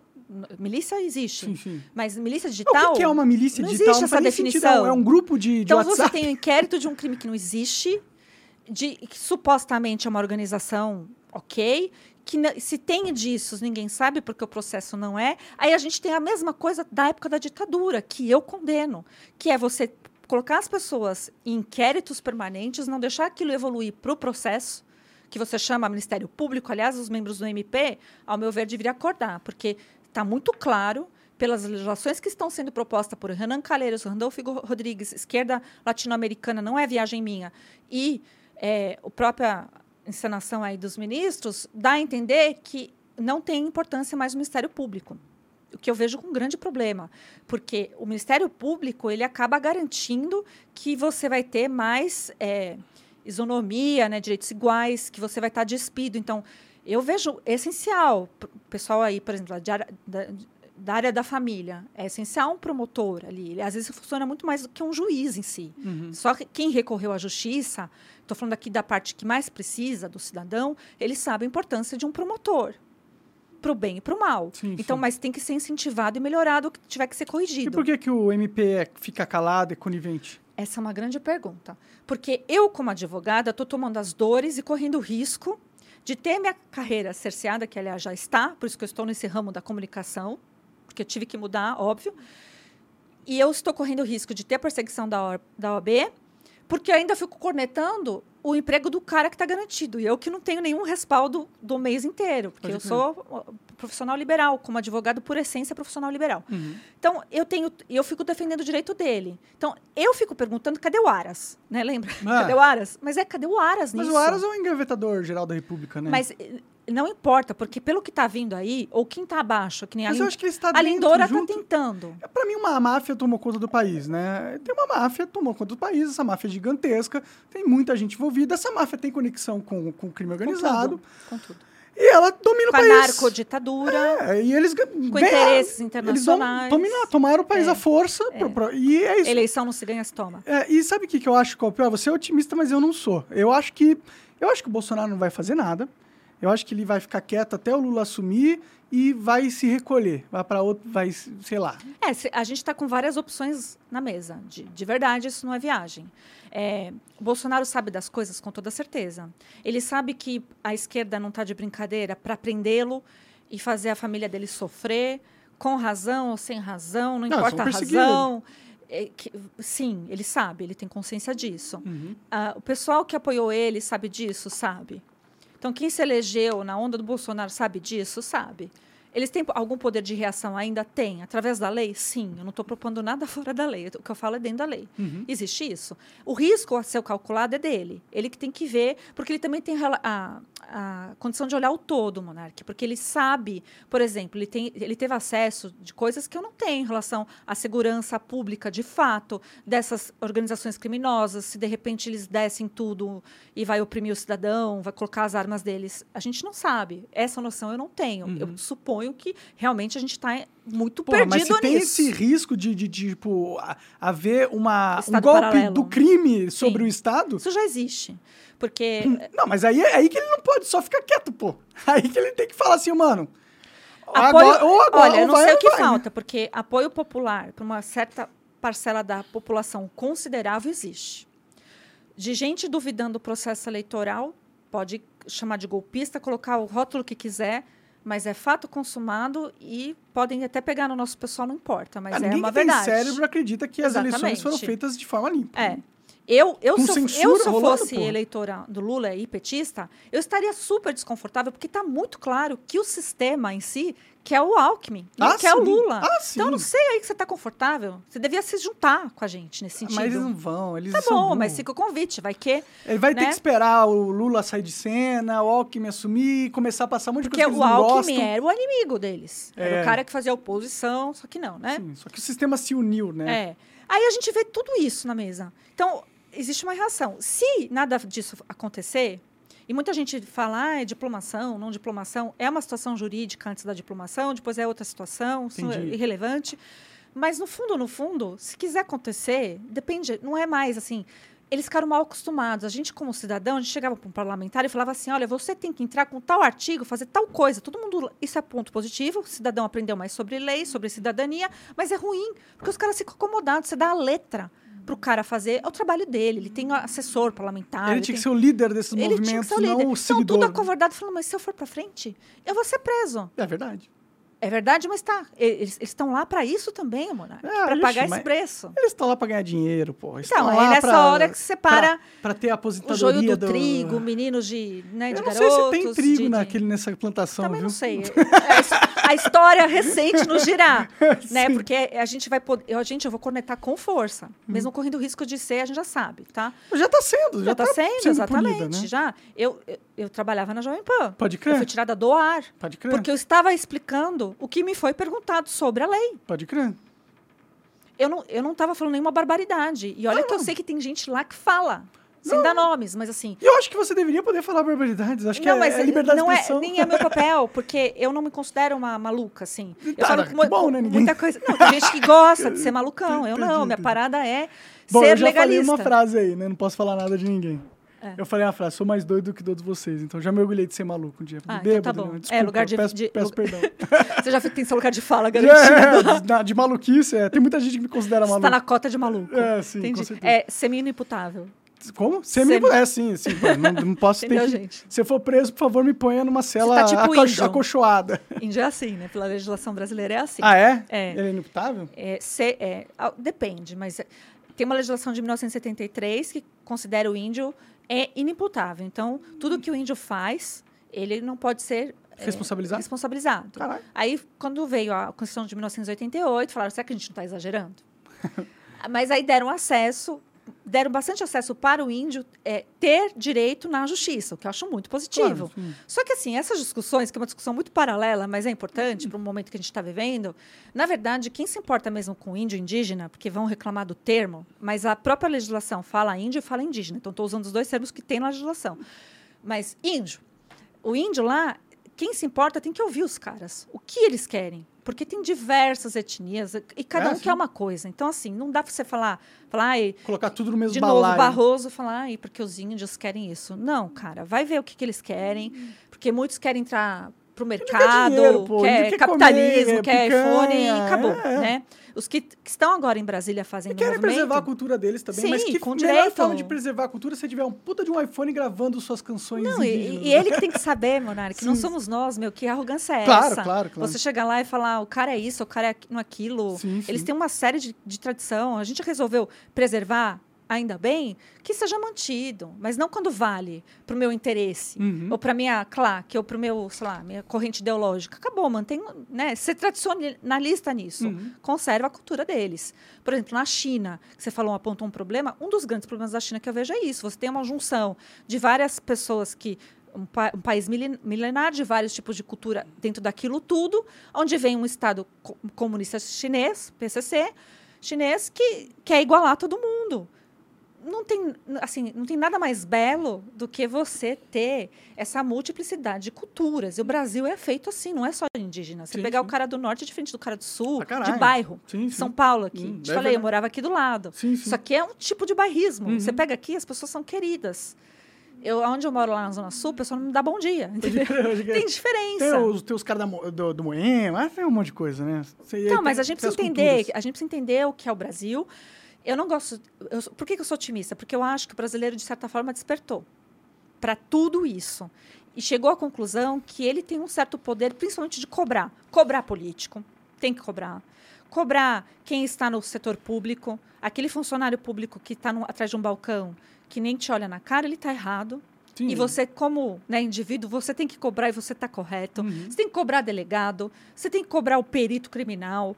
Eu, ir para cima, porque os Uhum. caras são do serviço público. Quem não quiser vai para iniciativa privada e aí fica lá né, É. questionando se está certo ou está errado. Mas na maioria das vezes é o contrário. O É o contrário. te trata como Mas a gente merda precisa porque... pegar isso como direito e entender que isso vale para todo mundo. Uhum. Esse é o número um, mas acho que tem muita gente que já entendeu esse movimento. O segundo é que quando falta liberdade, de verdade, porque as pessoas acham que a gente está viajando é porque não está assistindo na pele. Então, é, eu não tenho como mensurar o que vale uma rede social para você. Ou para a senhora lá de 74 anos. Pra mim é vale dinheiro, Então, vale alcance. É, até, com o seu caso, até consigo. Eu consigo chegar num valor e pedir uma condenação. Uhum. Mas para algumas outras pessoas vai ficar num direito subjetivo, tá? Que eu acho muito mais grave. Porque é, esses não tem ninguém que vai militar a favor de- dessa dona de casa. Essa Sim. dona de casa vai ter que pagar um advogado e tentar reverter tanto a multa quanto é, a punição que ela está sofrendo, que, ao meu ver, é injusta, é ilegal, e vai ter que ainda contar com a boa vontade da justiça. Isso não deveria ser assim, não é para ela, é para qualquer um. Uhum. né? Eu também defendo o direito de- do outro lado esquerdista falar o que ele quiser Claro. e não ter nada censurado. Tá, a gente, no fim das contas, tá defendendo o direito dele, Deles, né? é. O De direito todos. comunista. Eu acho que o comunista tem que ter o direito de falar, eu sou comunista, eu acho comunismo legal. Também. Mesmo o comunismo tendo matado mais de 100 milhões de pessoas. Eu acho que ele tem o direito de, de apoiar É, essa tem ideia. países no mundo que proibiu Sim, sim. né, essa discussão. Mas no Brasil não é proibido. Embora houvesse uma legislação, uma jurisprudência, que se você me chamasse de fascista ou comunista e eu ficasse chateada com isso, tinha uma jurisprudência que me garantia que você tinha que provar que de fato eu era. Entendi, entendi. Só que isso deu uma caída, Uhum. porque. Porque o todo que é um- mundo é chamado de Só que é um nazista, absurdo. hoje, né? Porque quando você quiser, de fato, chamar alguém de nazista, porque está com características de neonazismo, que é um absurdo, ou essas características de tirano, você não vai conseguir, porque o termo está mais que desgastado. Ah, sim, hoje todo mundo é nazista, É. né? Porque não sa- E pior que você vai perguntar, eu vi até um cara no YouTube, não sei quem é, que ele fez um. Bem isso, né? Ah, Você acha que, sei lá, os bolsonaristas são fascistas? Acho. Ah, então defina fascismo. São os que os Bolsonaro são.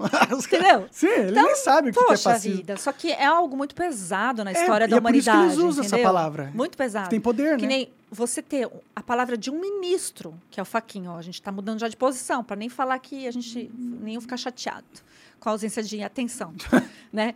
O Faquinho falar que ele considera o presidente Bolsonaro genocida, o ministro Ele do falou isso, Supremo fiquei falou, disso, uns dois anos atrás, falou. Cara, Pô, genocídio é um crime sério. Sim. Depende de provas. Apresente o, o, que, né? Um, um popular falar isso, até relevo. A mídia falar, já acho um pouco absurdo. Mas o ministro do Supremo falar... Recentemente, quando Bolsonaro viajou para a Rússia, ele veio dizer que tinha hackers eh, russos que poderiam interferir no processo eleitoral.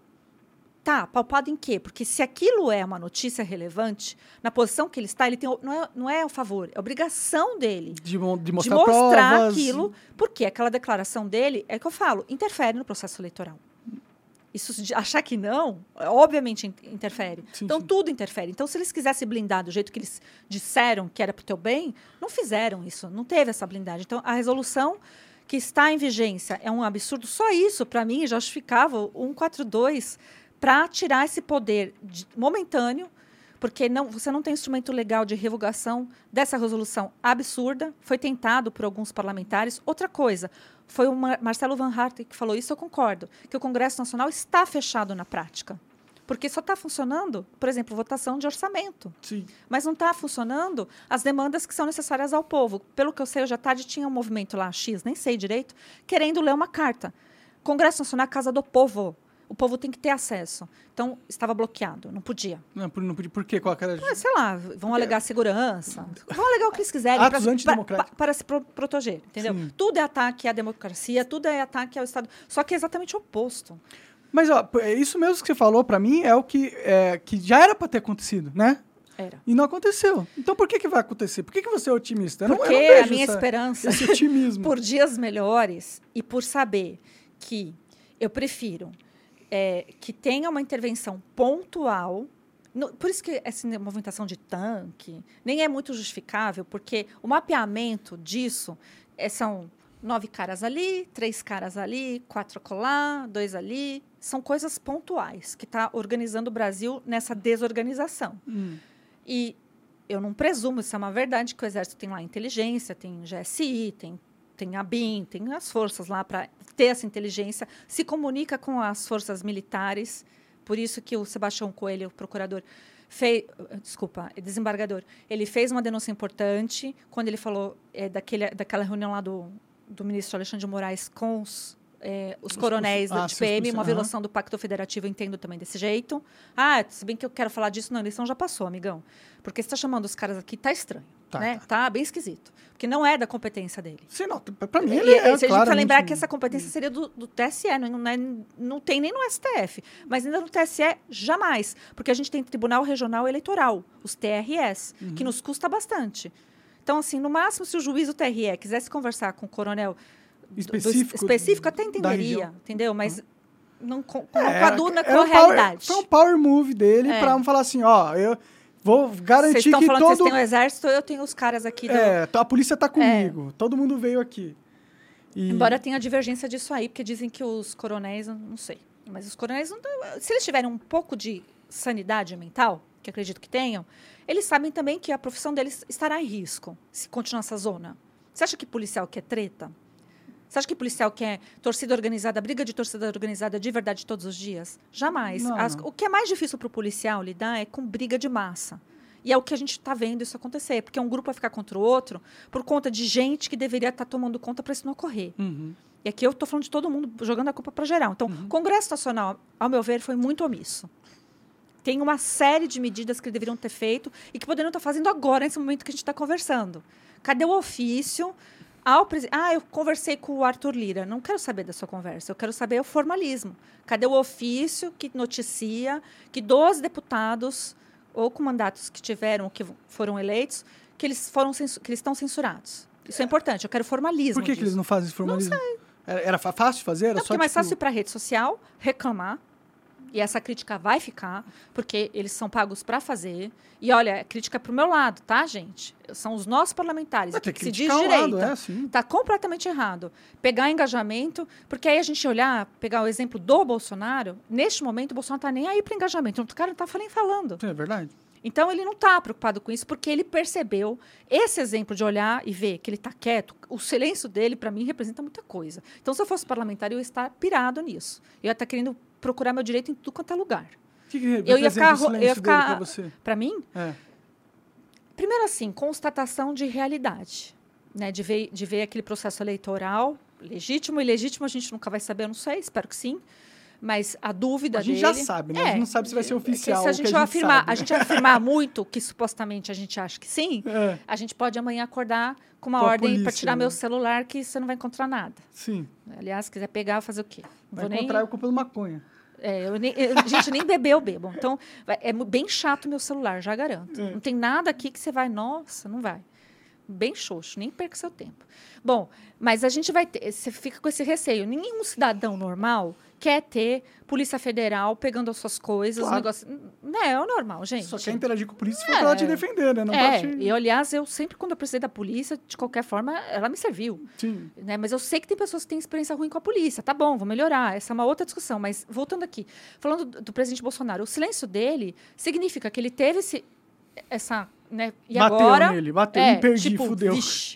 Vixe. É o famoso porque ele estava na rua, tinha uma multidão atrás dele, essa multidão era organizada, mas também era desorganizada. Se ele chegasse numa padaria sem ninguém saber, Sim. vrum em cima Não, o dele. 7 de setembro foi incrível, assim. Os dois. Eu tive é, presente assim, nos dois. Muita gente, mano. Aqui, e você não vê na esquerda uma reação Não. popular tão forte. né? Não, e a organização de auto-organização, né? As Uhum. pessoas vão porque elas querem. Porque elas estão comovidas um movimento, né? E principalmente pela liberdade. Isso foi falado do- nas duas mani- manifestações e, para mim, é o ponto mais importante disso.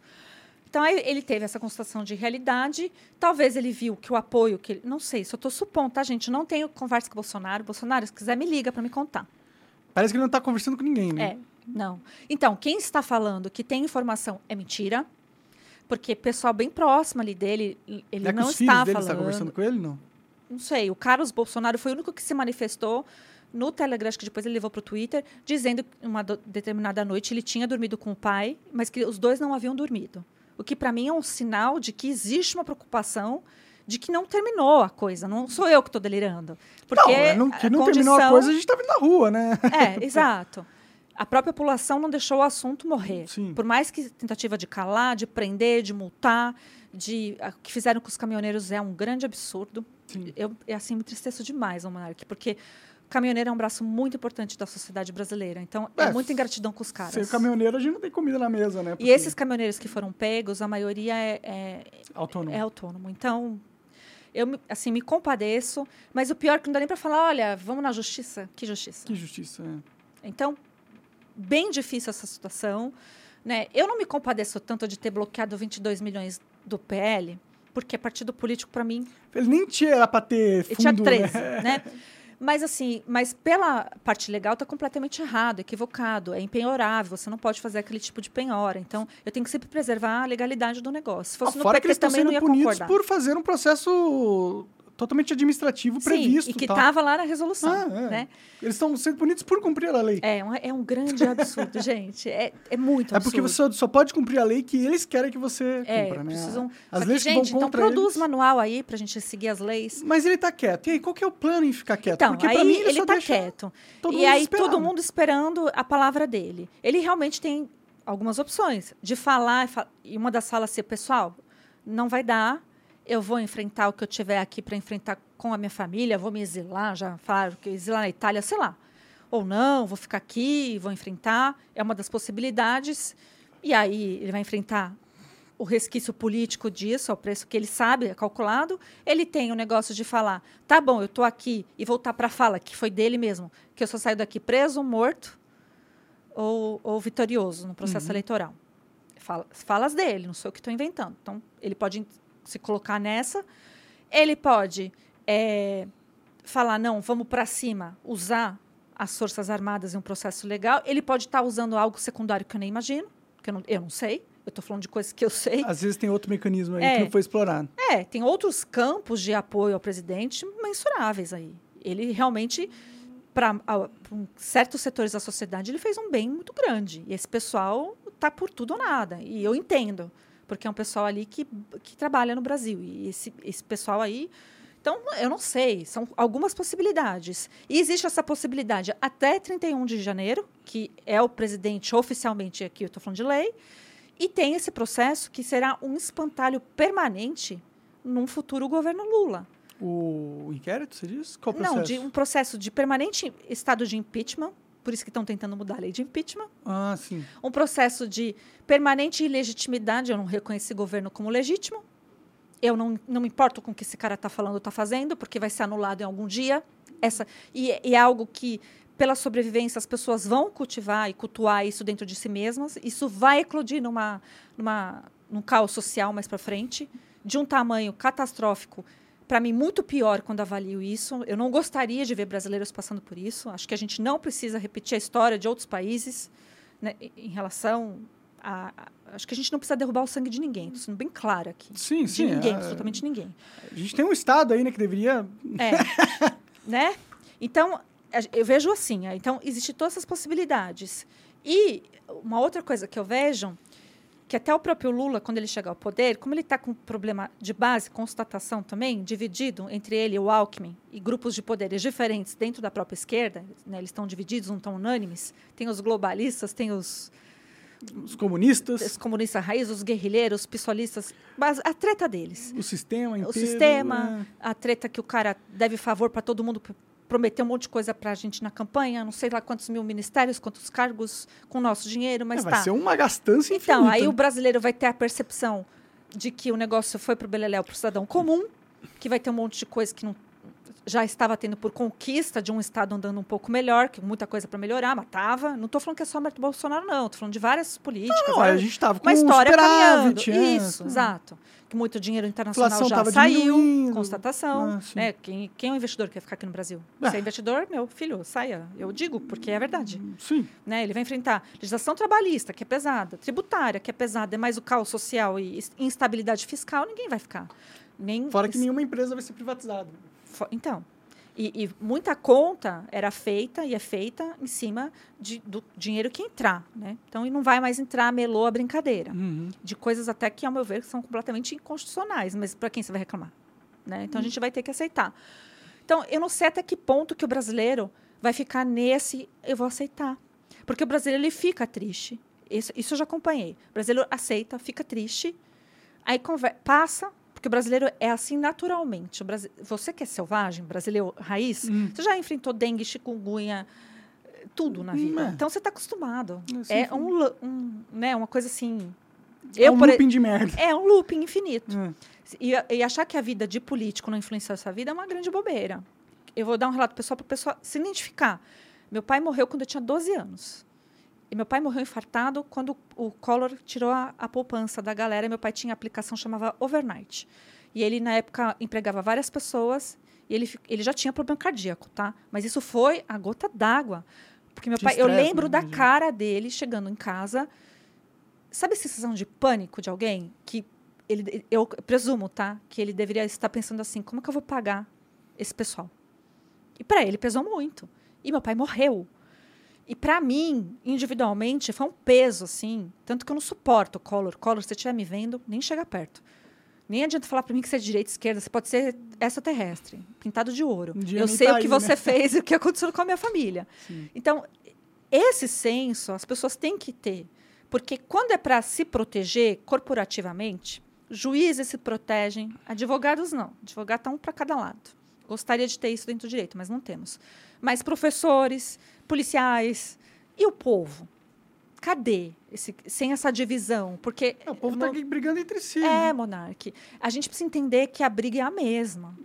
Mas, mas é, o foda é que não é. Porque Eu posso morrer rouca, população que- presa, sem rede social, com contas. Que nem eu recebi de um amigo, não vou expor porque.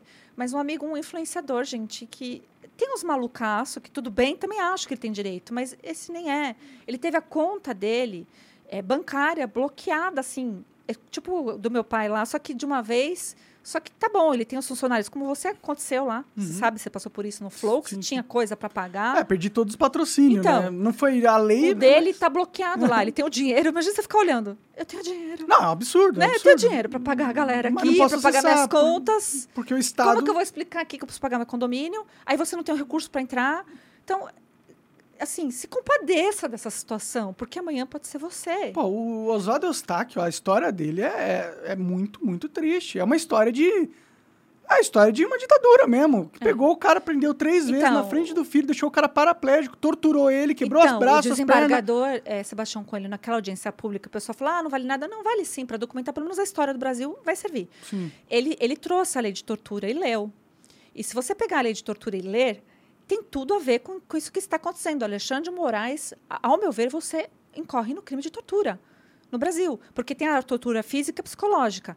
A psicológica, sem dúvida. Dúvida. Todo mundo está passando. Mesmo que você tenha sido efetivamente atingido ou você tenha a probabilidade de ser. Que já todo é tortura. tem a probabilidade Sim. de ser. Basta falar um- né? algo Se errado. você tiver consciência das coisas, não tiver né, num estado meio caçando borboleta, Sim. você vai saber que você corre o risco. E, é- e tem a tortura efetiva, psicológica.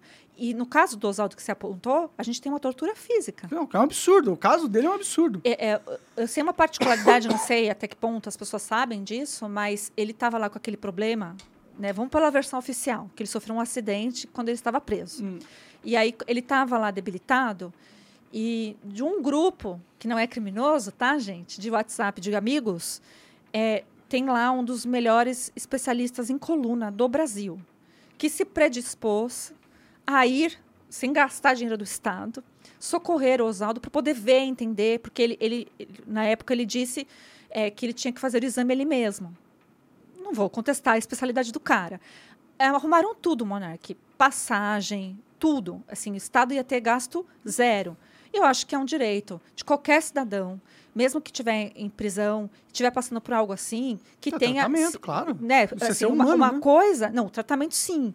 E, e do SUS, né? Você tem esse acesso. Mas eu não gosto, do, de, até em outras decisões, de qualquer lado, que a pessoa está falando: olha, eu gostaria de ir para um hospital particular, me deixa eu ser tratado, porque eu, é um direito, isso é um indivi- individual, entendeu? Que está além do crime que ele cometeu. Então, vale para o Oswaldo Eustáquio, mas vale para qualquer tipo de criminoso. Ao meu ver, se você quiser e se tiver condição de bancar essa parte particular, você deveria ter o direito, né? Sendo que o Oswaldo não cometeu nenhum crime. Tá. Ele só falou gente- algo. Mas olha o absurdo. Ah. Quando eles chegaram lá, eles foram impedidos de entrar no hospital. Por quê? Porque sim. Porque eles não queriam a avaliação deles, provavelmente, né? Então, assim, eu não sei de fato qual que é a avaliação médica do Oswaldo. Mas o que eu posso presumir do que eu sei é que naquela época que coisas médicas, às vezes, você conserta ali, depois você não conserta mais, não sei se é o caso ou não, mas o Estado, é, porque quando ele entrou para o sistema prisional, então ele estava sob a tutela do Estado, ele acabou sendo violado. E impediram ele ter acesso a pessoas que se predisporam aí e, de fato, ali operar. Então, você tem vários elementos ali. Então, você pega essa lei de tortura, você vai enxergar, sim, tortura física, tortura psicológica e o estado que as pessoas estão ficando, e a gente precisa calcular isso, porque mídia social, né, informação descentralizada, dá muito punch para você ficar até num estado de desespero. E não dá você governante, você juiz, você promotor, você que tem a responsabilidade objetiva e direta de cuidar de pessoas, que nem o médico tem, tem essa é, especificação né, da profissão, você não pode achar que isso não está reverberando na sociedade, porque está.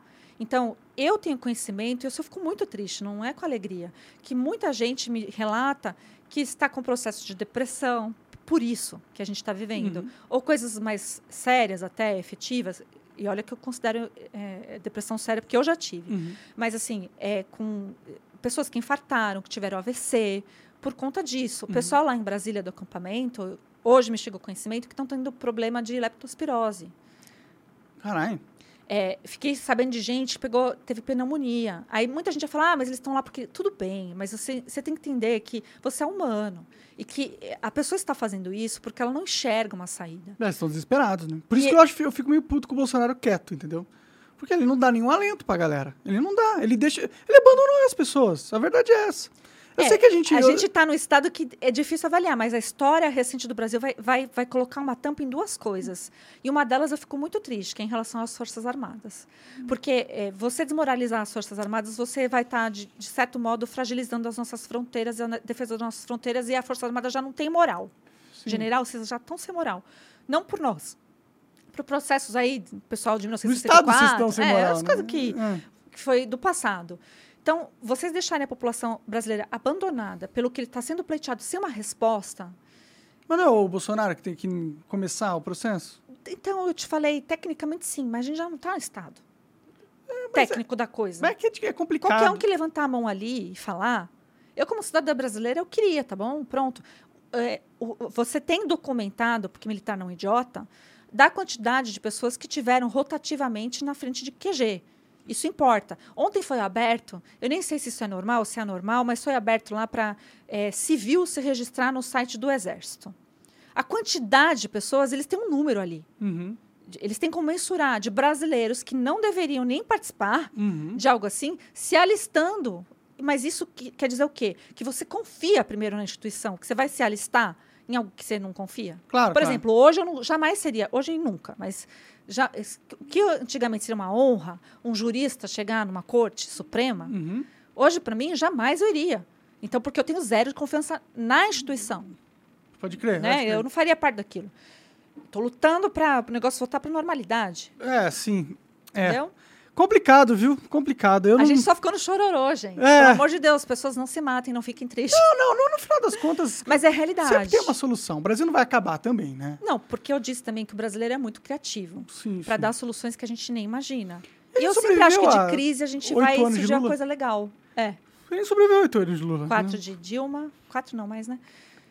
É, É, seis quase de, seis de, Dilma. Dilma, A gente sobreviveu tanta quatro coisa. de Fernando Henrique Cardoso por na conta também. Eu não acho que vai ser agora que o Brasil acaba, não. Eu eu acho que o Lula sendo presidente não é o fim do mundo. Vai piorar muita coisa, vai dar muita merda. eu Mas, não consigo pra- imaginar brasileiro sem Congresso Nacional efetivo, porque é é isso que está mas falando. faz anos que a gente tá sem congresso já. Mas agora vai ser muito pior, porque a gente tem os censurados legitimamente pelo sistema, a gente tem essa via que o, que o Lula está fazendo aí de orçamento para ter dinheiro, não precisar do Congresso, porque a forma petista de governar sempre foi com dinheiro público livre para ele negociar. Uhum. Ele está retomando esse patamar, porque foi, teve, foi feito travas legais, essas travas estão sendo ignoradas. É, sim, quero Revogação de reformas importantes, não fazer reformas que são importantes para o país. O Bolsonaro também não fez, né? Tá bom, mas aí, pelo menos você falava, você tinha coisas que. pandemia, coisas que Ah, realmente mudaram o processo. Ah, e para pior, aliás, ministros do Supremo, eu quero fazer uma crítica importante. Eu cansei das audiências que eles têm lá de voto virtual. Queiram, um favor, voltar, porque eu sou uma das pessoas que acompanham o voto deles, que eu quero saber direitinho o que eles estão pensando, se depois eles vão dar o que eles estão votando conforme o pensamento deles. Eles não falam mais agora. Isso é um- dever deles. Entendi. Eles estão fazendo só virtual. Ah, agora eles só. No Twitter eles falam, mas na, na- na- no, no é tribunal eles ficam confortável essa posição, entendeu? Ah, tem gente que fala, ah, é pela celeridade. Não, não é pela celeridade processual. Eles têm uma equipe gigantesca. Então, trabalhem. Mas eu quero ver o votinho completo, vocês debatendo entre si. Mesmo que for de mentira. É, sai umas pérolas, né? Como o da Carmen. Como no passado, lembra? É, você tem pitadas de psicopatia. Mesmo que seja falso, mas foi uma frase dita do Barroso para o Gilmar Mendes. Pode crer. Não pode fui eu que falei, viu? É, é, eu, eu, eu tô bem desesperançoso, viu, com, com solução lá. Eu não acho que o exército vai fazer nada, não. Eu acho que eles não têm, né, não tem respaldo para fazer isso aí, um respaldo internacional, sabe?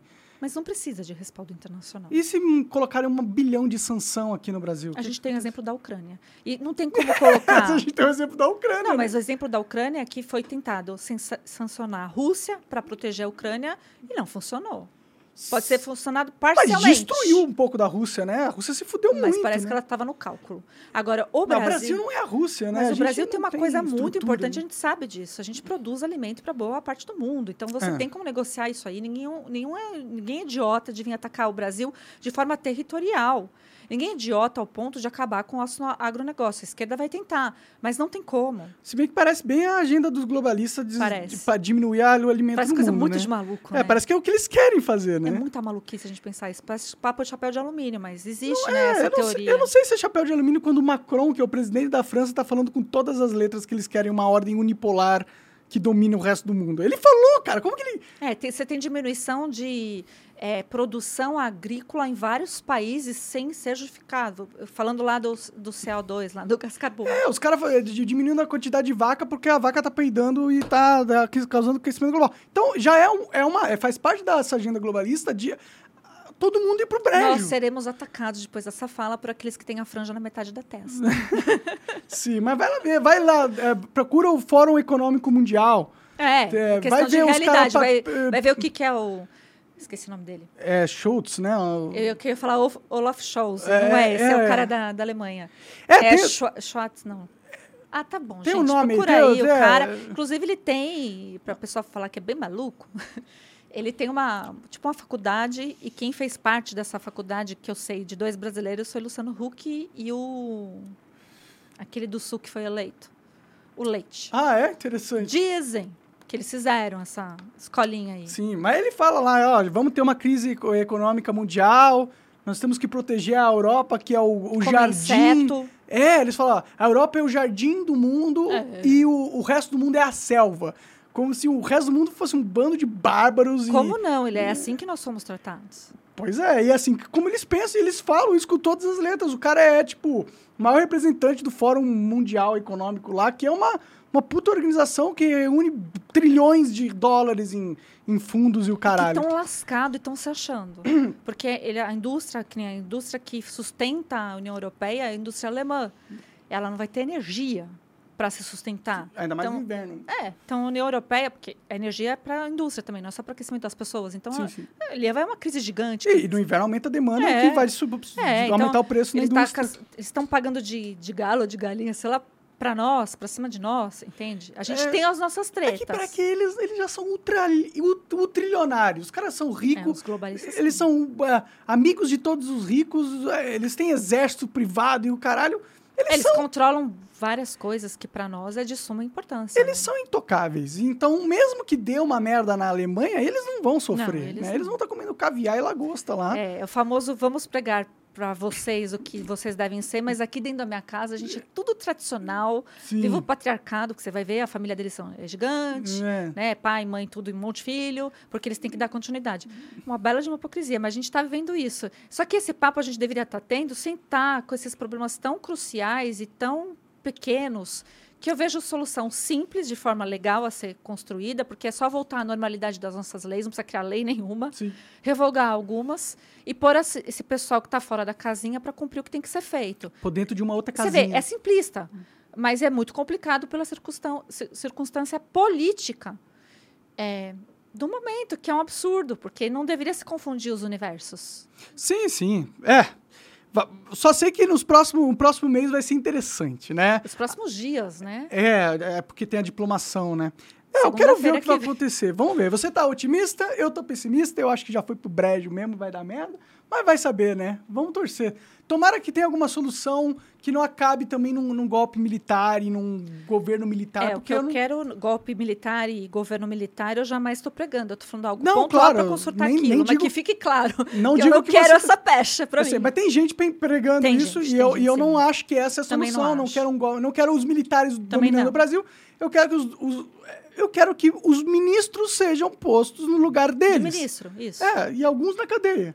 Eu Só também isso, acho, assim, né? que sejam apurados crimes. Não Tem precisa indícios. ficar muito tempo na cadeia, fica um Não, ano faça a apuração e a punição que está na lei, sim. O que está na lei. Nada sem invencionice, é isso. Sim, sim. É isso que tem que acontecer. Até, Que até, responda. com certeza, até acho que pode ter a menor pena prevista na lei. Só pra ter uma pena, só pra eles falarem assim, ó, não dá pra você ignorar, rasgar a Constituição e ficar rindo da cara do brasileiro. Até para dar que exemplo, né? Para isso que não virar uma baderna completa. É isso que tá faltando, exemplo. Fabiana, tem uma, uma pergunta. Vamos levar pra galera trazer as suas opiniões pra cá, pra mesa. Ó, a pergunta é do Silvio Parreira. Ele falou o seguinte: O que vocês acham do Roberto Jefferson? Xandão também tá negando atendimento médico a ele, sendo que ele está anêmico. Então, o, o que eu falei, eu falei que serve para qualquer pessoa. Continuo defendendo. O Roberto Jefferson realmente tem uma situação de saúde bem complicada. É um senhor, então, até pela idade dele, ele teria direito a ter um tratamento específico, mais cuidadoso. Aí fica aquela briga que tem hospital lá da penitenciária que cuida do que é especificamente, eu duvido. É, independente do que ele fez, as últimas, os últimos atos dele eu discordo completamente. Acho que ele falou muita coisa, mas crime de opinião ainda não é crime no Brasil. Mas o restante ele deveria, né? Ele, ele acabou fazendo. Ele era mensaleiro, né? Não, isso ele já pagou. Ele né? já pagou? Do ponto de vista Ah, legal, então- ele já cumpriu, do mensaleiro, o- do mensalão. Ficou preso. Mas o que ele fez lá, que ele atirou, o que ele fez. Ah, isso é né? loucura, né? Então, mas aí você tem que analisar tudo mesmo. Ele estava, foi laudado, ele estava realmente, porque o que me indica ali, eu tenho que presumir que ele não estava no estado normal dele. Não defendendo ele, porque qualquer pessoa que está fazendo aquilo, no mínimo tem que passar para um psiquiatra, É, entendeu? no mínimo. Então, assim, tá eu acho que deveria ser assistido de forma abrangente, porque o Estado tem obrigação, não é nem favor, e dá o direito dele, da família e tudo mais, e da É. defesa, porque eu sei que a defesa do Roberto Jefferson sempre teve os mesmos problemas que a gente falou, eles tiveram muito, eles subiram também para a Corte Internacional. Só que, assim, é, as falas dele, no momento que nós estamos, gente, não façam isso, porque não pediu, é né? crime, mas é que a gente está num momento complicado. É, sim, ele meio que pediu pra que acontecesse aquilo, né? Mas é, mas é isso, eu não acho que tinha que ter acontecido nada com ele por ele ter falado coisas. Não, falado Agora, não. tá, tá com a granada na polícia, eu acho que você merece É, então, ficar pois preso. é, aí você tem as penas normais, né? Sim. Mas também tem o alívio normal penal, que é pela idade, pela condição.